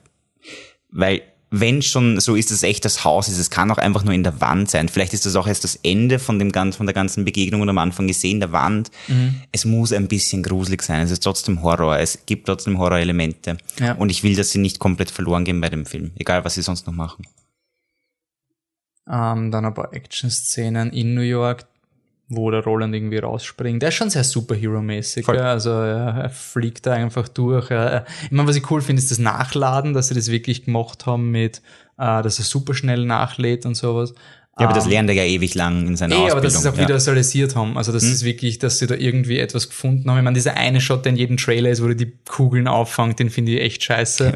aber echt, ja. was ich mag, ist dieser Shot, wo er die so reinflippt. Genau, ja, das, die, das ist wirklich cool. Also das so ich mir das auch vorgestellt, so zack, zack, zack, schnell. Ähm, dann haben wir da New York, was auch in, ich meine, das ist jetzt amerikanische Geschichte. Keine Twin Towers, oder? Ich sehe keine. keinen ich Shot keine. von New York mit den Twin Towers, ähm, was halt auch heißt, dass sie den Jake in unsere Gegenwart vorverlegt haben, oder? Oder in eine andere Vergangenheit. Ja, aber ohne Twin Towers. Ja, genau. Und das ist halt jetzt auch wahrscheinlich auch der Kompromiss mit Kino. Du wirst, das ist einfach, das ist ein extrem Wunderpunkt und das bringt einem Film nichts, mhm. diese Twin Towers reinzugeben. Und ich bin wirklich neugierig, weil im Buch wurde es ja sogar ein Punkt von Stephen King, mhm. die Twin Towers, was auch viele kritisiert haben. Also das ist etwas, so, es ist nicht wichtig, es ist eher so eine Throwaway-Line, mhm. aber die kommen wirklich aktiv in der Story vor. Und ja, äh, bilde ich mir was ein oder in diesem Shot, wo man New York sieht, wo so ein brennendes, brennender Himmel über New York ist, der wahrscheinlich zeigt, wie böse gerade der Mann in Schwarz seine Bösheit macht. Da ist ein rotes Haus. Ein tiefrotes Haus. Gibt's das? Ist das echt oder ist das quasi so eine, ah, da ist die pure böse rote Energie, die da irgendwie. Schaut sich den Trailer an und sagt mir das, ich habe das Haus noch nie gesehen, aber vielleicht ist wirklich einfach nur ein schlechtes Special Effects oder sonst was. Ähm, Roland kämpft auch in, das muss seine Welt sein weil das schaut sehr westernmäßig aus. Ich schätze mal, das ist dieses Dorf, was wir am Anfang gesehen haben, neben der Klippe. Da kämpft er gegen Leute. Das ist auch dieser Shot im Trailer, wo der Jake entführt wird mhm, und er schießt genau. quasi um die Ecke oder wie auch immer. Also es gibt auf jeden Fall eine Actionsequenz in Midwelt. Was sind das, glaubst du, für Gegner da? Sind das schon naja, wenn du das anschaust, der eine, der den Jake da nimmt, der hat so, äh, der hat seine eine, äh, Goggles, äh, wie nennt man das auf Deutsch? Deutsch ist schlecht bei mir, ähm, Brillen und das ist da so, der hat so ein vermummte Ding. Und die, im ersten Trailer hat man auch schon diese vermummten Leute gesehen, wo ich glaubt habe, die sind eher so Mad Max. Aber ich glaube, es sind diese Low Man in Yellow Toy. Coats. Okay. Ja, die wirklich den Jake stehlen werden mhm. oder sowas. Oder zumindest attackieren. Ich weiß es nicht. Aber ich glaube, die kommen vor. Und es ist ja auch in dem Dorf, wo der Jake sagt, you're going to like our world. Also wo sie, ich schätze mal, es gibt eine Action-Szene, bevor sie nach New York mhm. kommen. Aber ja. Ähm, ja, Roland Action ist immer cool. Äh, was gibt's als nächstes? Jetzt kommt dieser Money Shot, wo der Roland quasi um die Ecke schießt. Ähm, um ja, da erfahrt man, ich finde das aber gut, dass man so erfährt, worum es beim Ganzlinger sein eigentlich geht und dass das irgendwie, also ich finde das nicht schlecht. Nein, ich finde es auch wirklich cool. Es hat mir aber trotzdem sehr erinnert an diese Wanted-Filme, okay. wo du diese Superkräfte hast, dass die Kugeln quasi shoot the wings off the fly oder sonst irgendwas, wenn du willst. Also diese Dinge, ja, aber es schaut von der Optik sehr cool aus. Ich bin nur überrascht. Der Film ist angeblich jetzt auf ab 13 geratet worden. Und er schaut okay. trotzdem sehr blutig aus. Also keine Ahnung, wie sie es machen. Man traut vielleicht den 13-Jährigen heute mehr zu. Ja, ich meine, ich habe jetzt Dunkirk gesehen von Christopher Nolan, weil man auch gedacht habe, bist du deppert, wenn du das mit 13 siehst, viel Spaß. Hm. Ähm, und die haben alle, alle haben sie Masken, die den Jake entführen. Also ich glaube, es sind wirklich diese Low Man in Yellow Coats, die den da fladern. Ähm, so, jetzt wird's Zeit. Ja, jetzt kommt die Flip-Szene, die wir schon gesagt haben. Das Roland schaut richtig cool aus. legt einfach nach, wie Sau. Und dann springt er wo runter. Springt wo runter, weil er ein Superheld ist. Bam, bam, schießt alle nieder. Puff, puff, puff, puff. Yeah, bam, awesome, badass. Es ist schon sehr badass Violence, ja. oder? Da ist nichts Dreckiges oder sonst irgendwie. Jo, vor allem wenn er ab 13 ist, denke ich mal, werden sie es nicht. Also bei Dark Tower wird er oft sehr im Detail beschrieben, wie die Kugeln Menschen verunstalten. Ich glaube, mhm. davon können wir uns verabschieden, oder? Vielleicht. Ich, also, wenn er ab 13 ist, mit Sicherheit. Ja. Äh, schade finde ich es halt. Da haben wir wieder den Turm, der auseinanderbricht. Irgendwas passiert da gerade. Und es schaut eben entweder, ich weiß nicht, ob es der Turm ist, der bricht oder ein Balken, aber es schaut halt wirklich. Es schaut schon nach Turm aus, ja. Der Turm bricht tatsächlich durch in der Mitte irgendwie. Aber vielleicht ist es dann auch so, dass quasi er so ein Loch hat und das dann so dieser, diese Ticking Bomb ist. Also es gibt ja auch im Trailer diesen einen Shot, wo alles rot ist um den Turm. Also ich kann mir schon vorstellen fürs Publikum, dass sie es so machen, dass in diesem Film stürzt der Turm schon ein quasi. Und mhm. sie müssen das verhindern. Mhm.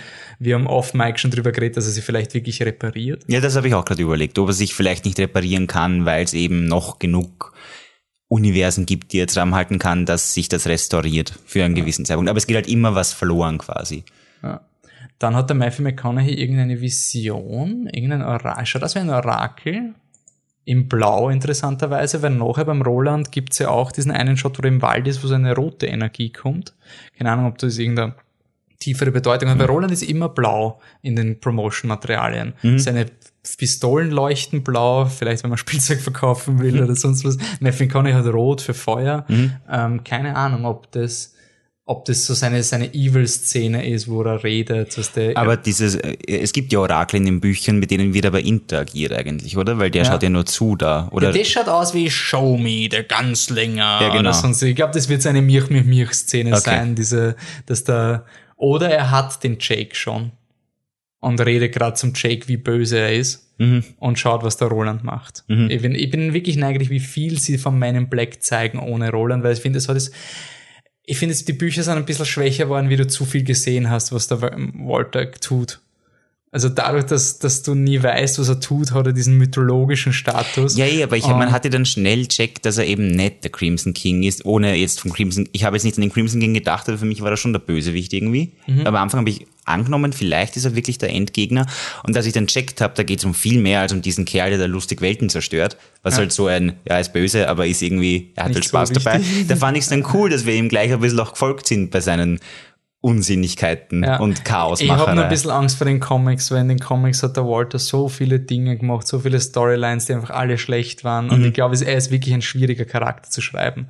Also mhm. gerade wenn du jetzt diesen weirden, fürs Publikum ist ein weirder, exzentrischer Charakter immer schwierig. Mhm. Und je mehr Szenen du mit ihm schreibst, umso unnach, also undankbarer wird dein Publikum. Mhm. Also, mh hm bin neugierig, was er da macht. Das wird die eine Szene bei Tageslicht, wo der Roland redet, ist wahrscheinlich dieser Shot, den wir schon geteilt haben, wo er dem, dem Jake erklärt, wie man schießt. Mhm.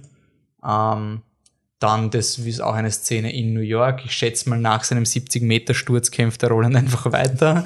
ähm, da sind wir wieder bei der Action-Szene zwischen Roland und dem Man in Black. Das, das wird das Finale, oder? Also das schaut wirklich schaut nach, nach, Finale, nach aus, Finale ja. aus. Wobei die Location eher ausschaut wie so ein da im Hintergrund beim, beim, bei meinem Black, wenn du das anschaust, es schaut aus, das ist in einer Fabrikshalle menschlich, aber das hinten schaut eher so wie dieses Eiszeug. Also vielleicht ist das quasi der Übergang, vielleicht ist in New York dieses Portal zu dem ja, Explosions-Katzenbaby genau. Ähm, da bin ich wirklich neugierig, davor habe ich Angst, wie dieser Kampf zwischen ihnen dann im Endeffekt gehen wird. Ich denke immer an Resident Evil, wenn sie da gegeneinander kämpfen, mit den Glassplittern, die er auf die er aufhält. Es ist interessant, dass weil die Bücher haben sich sehr geziert für solchen Konfrontationen. Dem Patrick war es sehr wurscht, mir nicht. Was sagst du, Walter, der Feuermagie hat?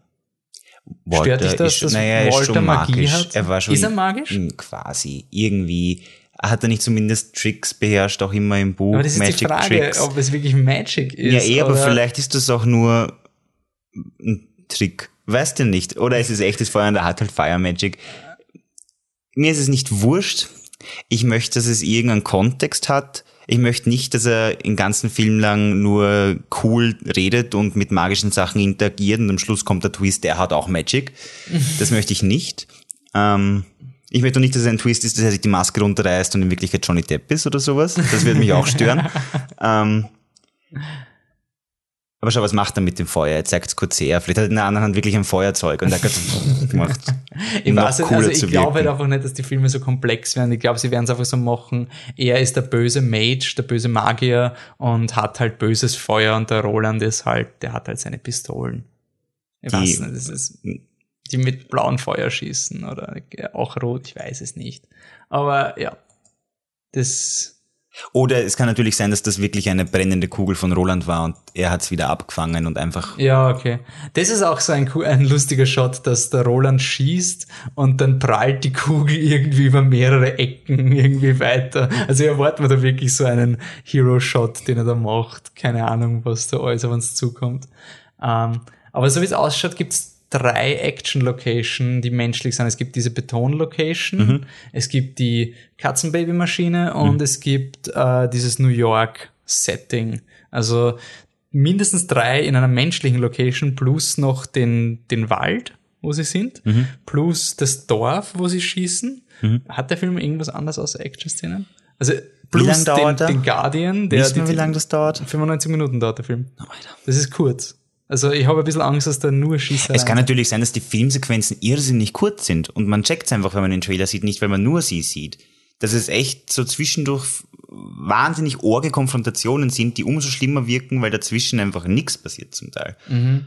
Das fände ich sehr lobenswert eigentlich, aber ja. Weil oft sind solche Auseinandersetzungen. Ich glaube, es ist realistischer, wenn die Auseinandersetzung sehr kurz ist und schnell abgebrochen wird, weil sonst müssten alle sterben. Es wäre auf jeden Fall typisch Stephen King, weil ja, Stephen voll. King hat selber, ich meine, eins der cooleren sagt, es sind alle Bücher cooler, weil das fünfte Buch ist irgendwie, glaube ich, 1000 Seiten und 800 Seiten davon bereitet dich auf eine Schlacht vor ja. und die Schlacht dauert 20 Circa. Seiten. Irgendwie ist wirklich ja, so, so irrsinnig kurz. Und er sagt dir auch immer, dass das eigentlich nie so der große Moment ist. Jo, das war's eigentlich. Wir skippen da jetzt noch gerade schnell die anderen Videos durch, haben wir noch irgendwas sehen. Letzte Eindrücke noch zum Film, die wir wieder. Ja, genau, was sagst du zum, zum schwarzen Vater von Roland? Ist das Rolands Papa? Ja, ist, ist schon bestätigt. Okay. Ich weiß leider den Schauspieler jetzt nicht. Aber ähm, ich meine, er hat auf seiner Uniform ja auch das, das ah, ja. König Athos verält Symbol, das Aha. eine Microsoft Office Standardfont ist. Oh, ich weiß nicht, ob ich das erzählen darf. Patrick, irgendwann musst du die Geschichte von deinem Dark Tower Tattoo erzählen. Ich stelle das jetzt mal ins Internet. Ähm, auf jeden Fall, was mir geflasht hat, ich weiß, es klingt urdumm, aber diese Erkenntnis, dass Rolands Vater schwarz ist. Das ist eh klar, wenn der Roland schwarz ist. Ja, eh klar, aber, kann auch, ist auch anders Ja, aber eh, du hast immer so, ja, Roland ist jetzt da. Und das quasi ich habe den Vater trotzdem immer als Kind Eastwood gesehen. So, mhm. Ich wollte halt immer in diesem Dark Tower Film, den ich vor zehn Jahren gecastet habe, mhm. in meinem Kopf, dass der Kind Eastwood als Gastauftritt der Vater von Roland mhm. ist oder sowas. Ja, ich weiß nicht, glaubst du, ist das wirklich mehr als eine 5-Sekunden-Szene, wo er an seinen Vater denkt und das war's? Denkt er an ihn oder träumt er von ihm Irgendwie oder kommt so, er ihm besuchen nicht, dass, aus einer Aber es ist keine echte oder? Szene, oder? Also keine lange. Vielleicht ist das die Belohnung, vielleicht trifft Roland am Schluss seinen Vater, der in einer anderen Dimension noch lebt. Oh. Vielleicht ist es eine Illusion vom, eine eine böse Black. Illusion, eine ja. richtig böse Illusion. Das stimmt, ja. Aber das wäre cool. Oder kämpfen sie da Seite an Seite gerade in der nächsten Szene? Waren das die beiden? Es schaut zumindest so aus, es ist zumindest eine Person, die zwei, ähm, die zwei Pistolen haltet. Mhm. Also Und das ist, das halt ist um einiges größer als Jake wirkt.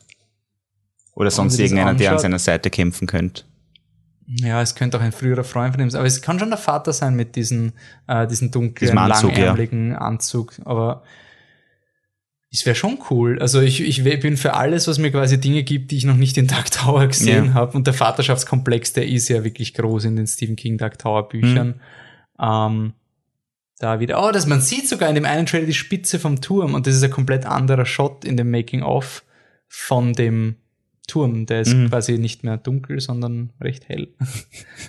ähm, ja, ich glaube, jetzt ist nur Schau, der war ein komplett blaues Gebäude übrigens. Nur Sorry, ja, ich tut mir leid, ich habe jetzt echt schon zu viel Zeit mit Tag Aber ich glaube, langsam wird es Zeit, dass wir den Podcast niederdrehen, oder? Ähm, Wirklich? Wie spät ist es? Ich habe keine Ahnung. Wir sind bei fast zwei Stunden vom ah, Podcast. sehr gut. Ja, Stephen King gibt viel her. Dafür, dass wir gesagt haben, in 60 Minuten haben wir das hm. ja erledigt, das ist, ist ja klar. Ah, das, die muss ich noch, die, die Szene stört mich. In dem einen Feature, da gibt es diese Szene, wo irgendwas Rotes nach oben schießt. Es schaut einfach aus wie, wie in, in, in Tor. Das ist dieser Standard-Tor-Filter. So, ich google After Effects Tutorial, how to make space look cool. Und genau das kriegt man mit irgendwas Antwort. Äh, na, das ist irgendwie zart. Und der Patrick hat eine Spekulation gehabt, off Mike, dass in Jake seine Mutter getötet wird. Er hat ja eine Mutter im Film, mhm. die man auch sieht. Ähm, und der, der Roland sagt ja, I will kill him for both of us. Mhm. Dass quasi diese Rache ist, dass in Jake seine Eltern sterben durch Man in Black und deswegen ist es Ich habe verstanden, I will kill him, the both of us, dass wir ihn gemeinsam umbringen müssen. Aber weiß ich jetzt nicht. Ich habe es nur einmal gehört und ich ah. habe der gehört. Kann sein, dass dass er vorsagt. Dann, wär's, dann würde mir nichts anderes einfallen. Außer weil der Jake terrorisieren und entführen will. Wäre halt ein bisschen undankbar oder für die Serie, weil eigentlich, das haben bei uns auf Facebook die Leute auch gesagt, es gibt keine Frauenfiguren im Trailer. Mhm. Das ist ein sehr männlich dominierter Western, ist eh klar. Vorlage ist halt auch so. Und wenn du dann die Frauenfiguren einführst, um sie zu töten, ist. Und damit die Männer Rache nehmen können. Ja, das hat auch Planet der Affen ziemlich versaut. Aber okay. Gut, ja, dann sage ich danke für nochmal kommen. Ja, gerne, danke fürs Stephen King-Gespräch. Das heißt, der nächste das. Podcast von uns, Fantastic Podcast, wird ein Dark Tower Podcast. Mhm. Und danach müssen wir uns überlegen, wie es weitergeht. Das spekulieren wir dann im Dark Tower Podcast drüber. Das spekulieren wir im August Urlaub. Okay, passt. Dann danke nochmal und bis zum nächsten Mal. ciao. ciao. ciao.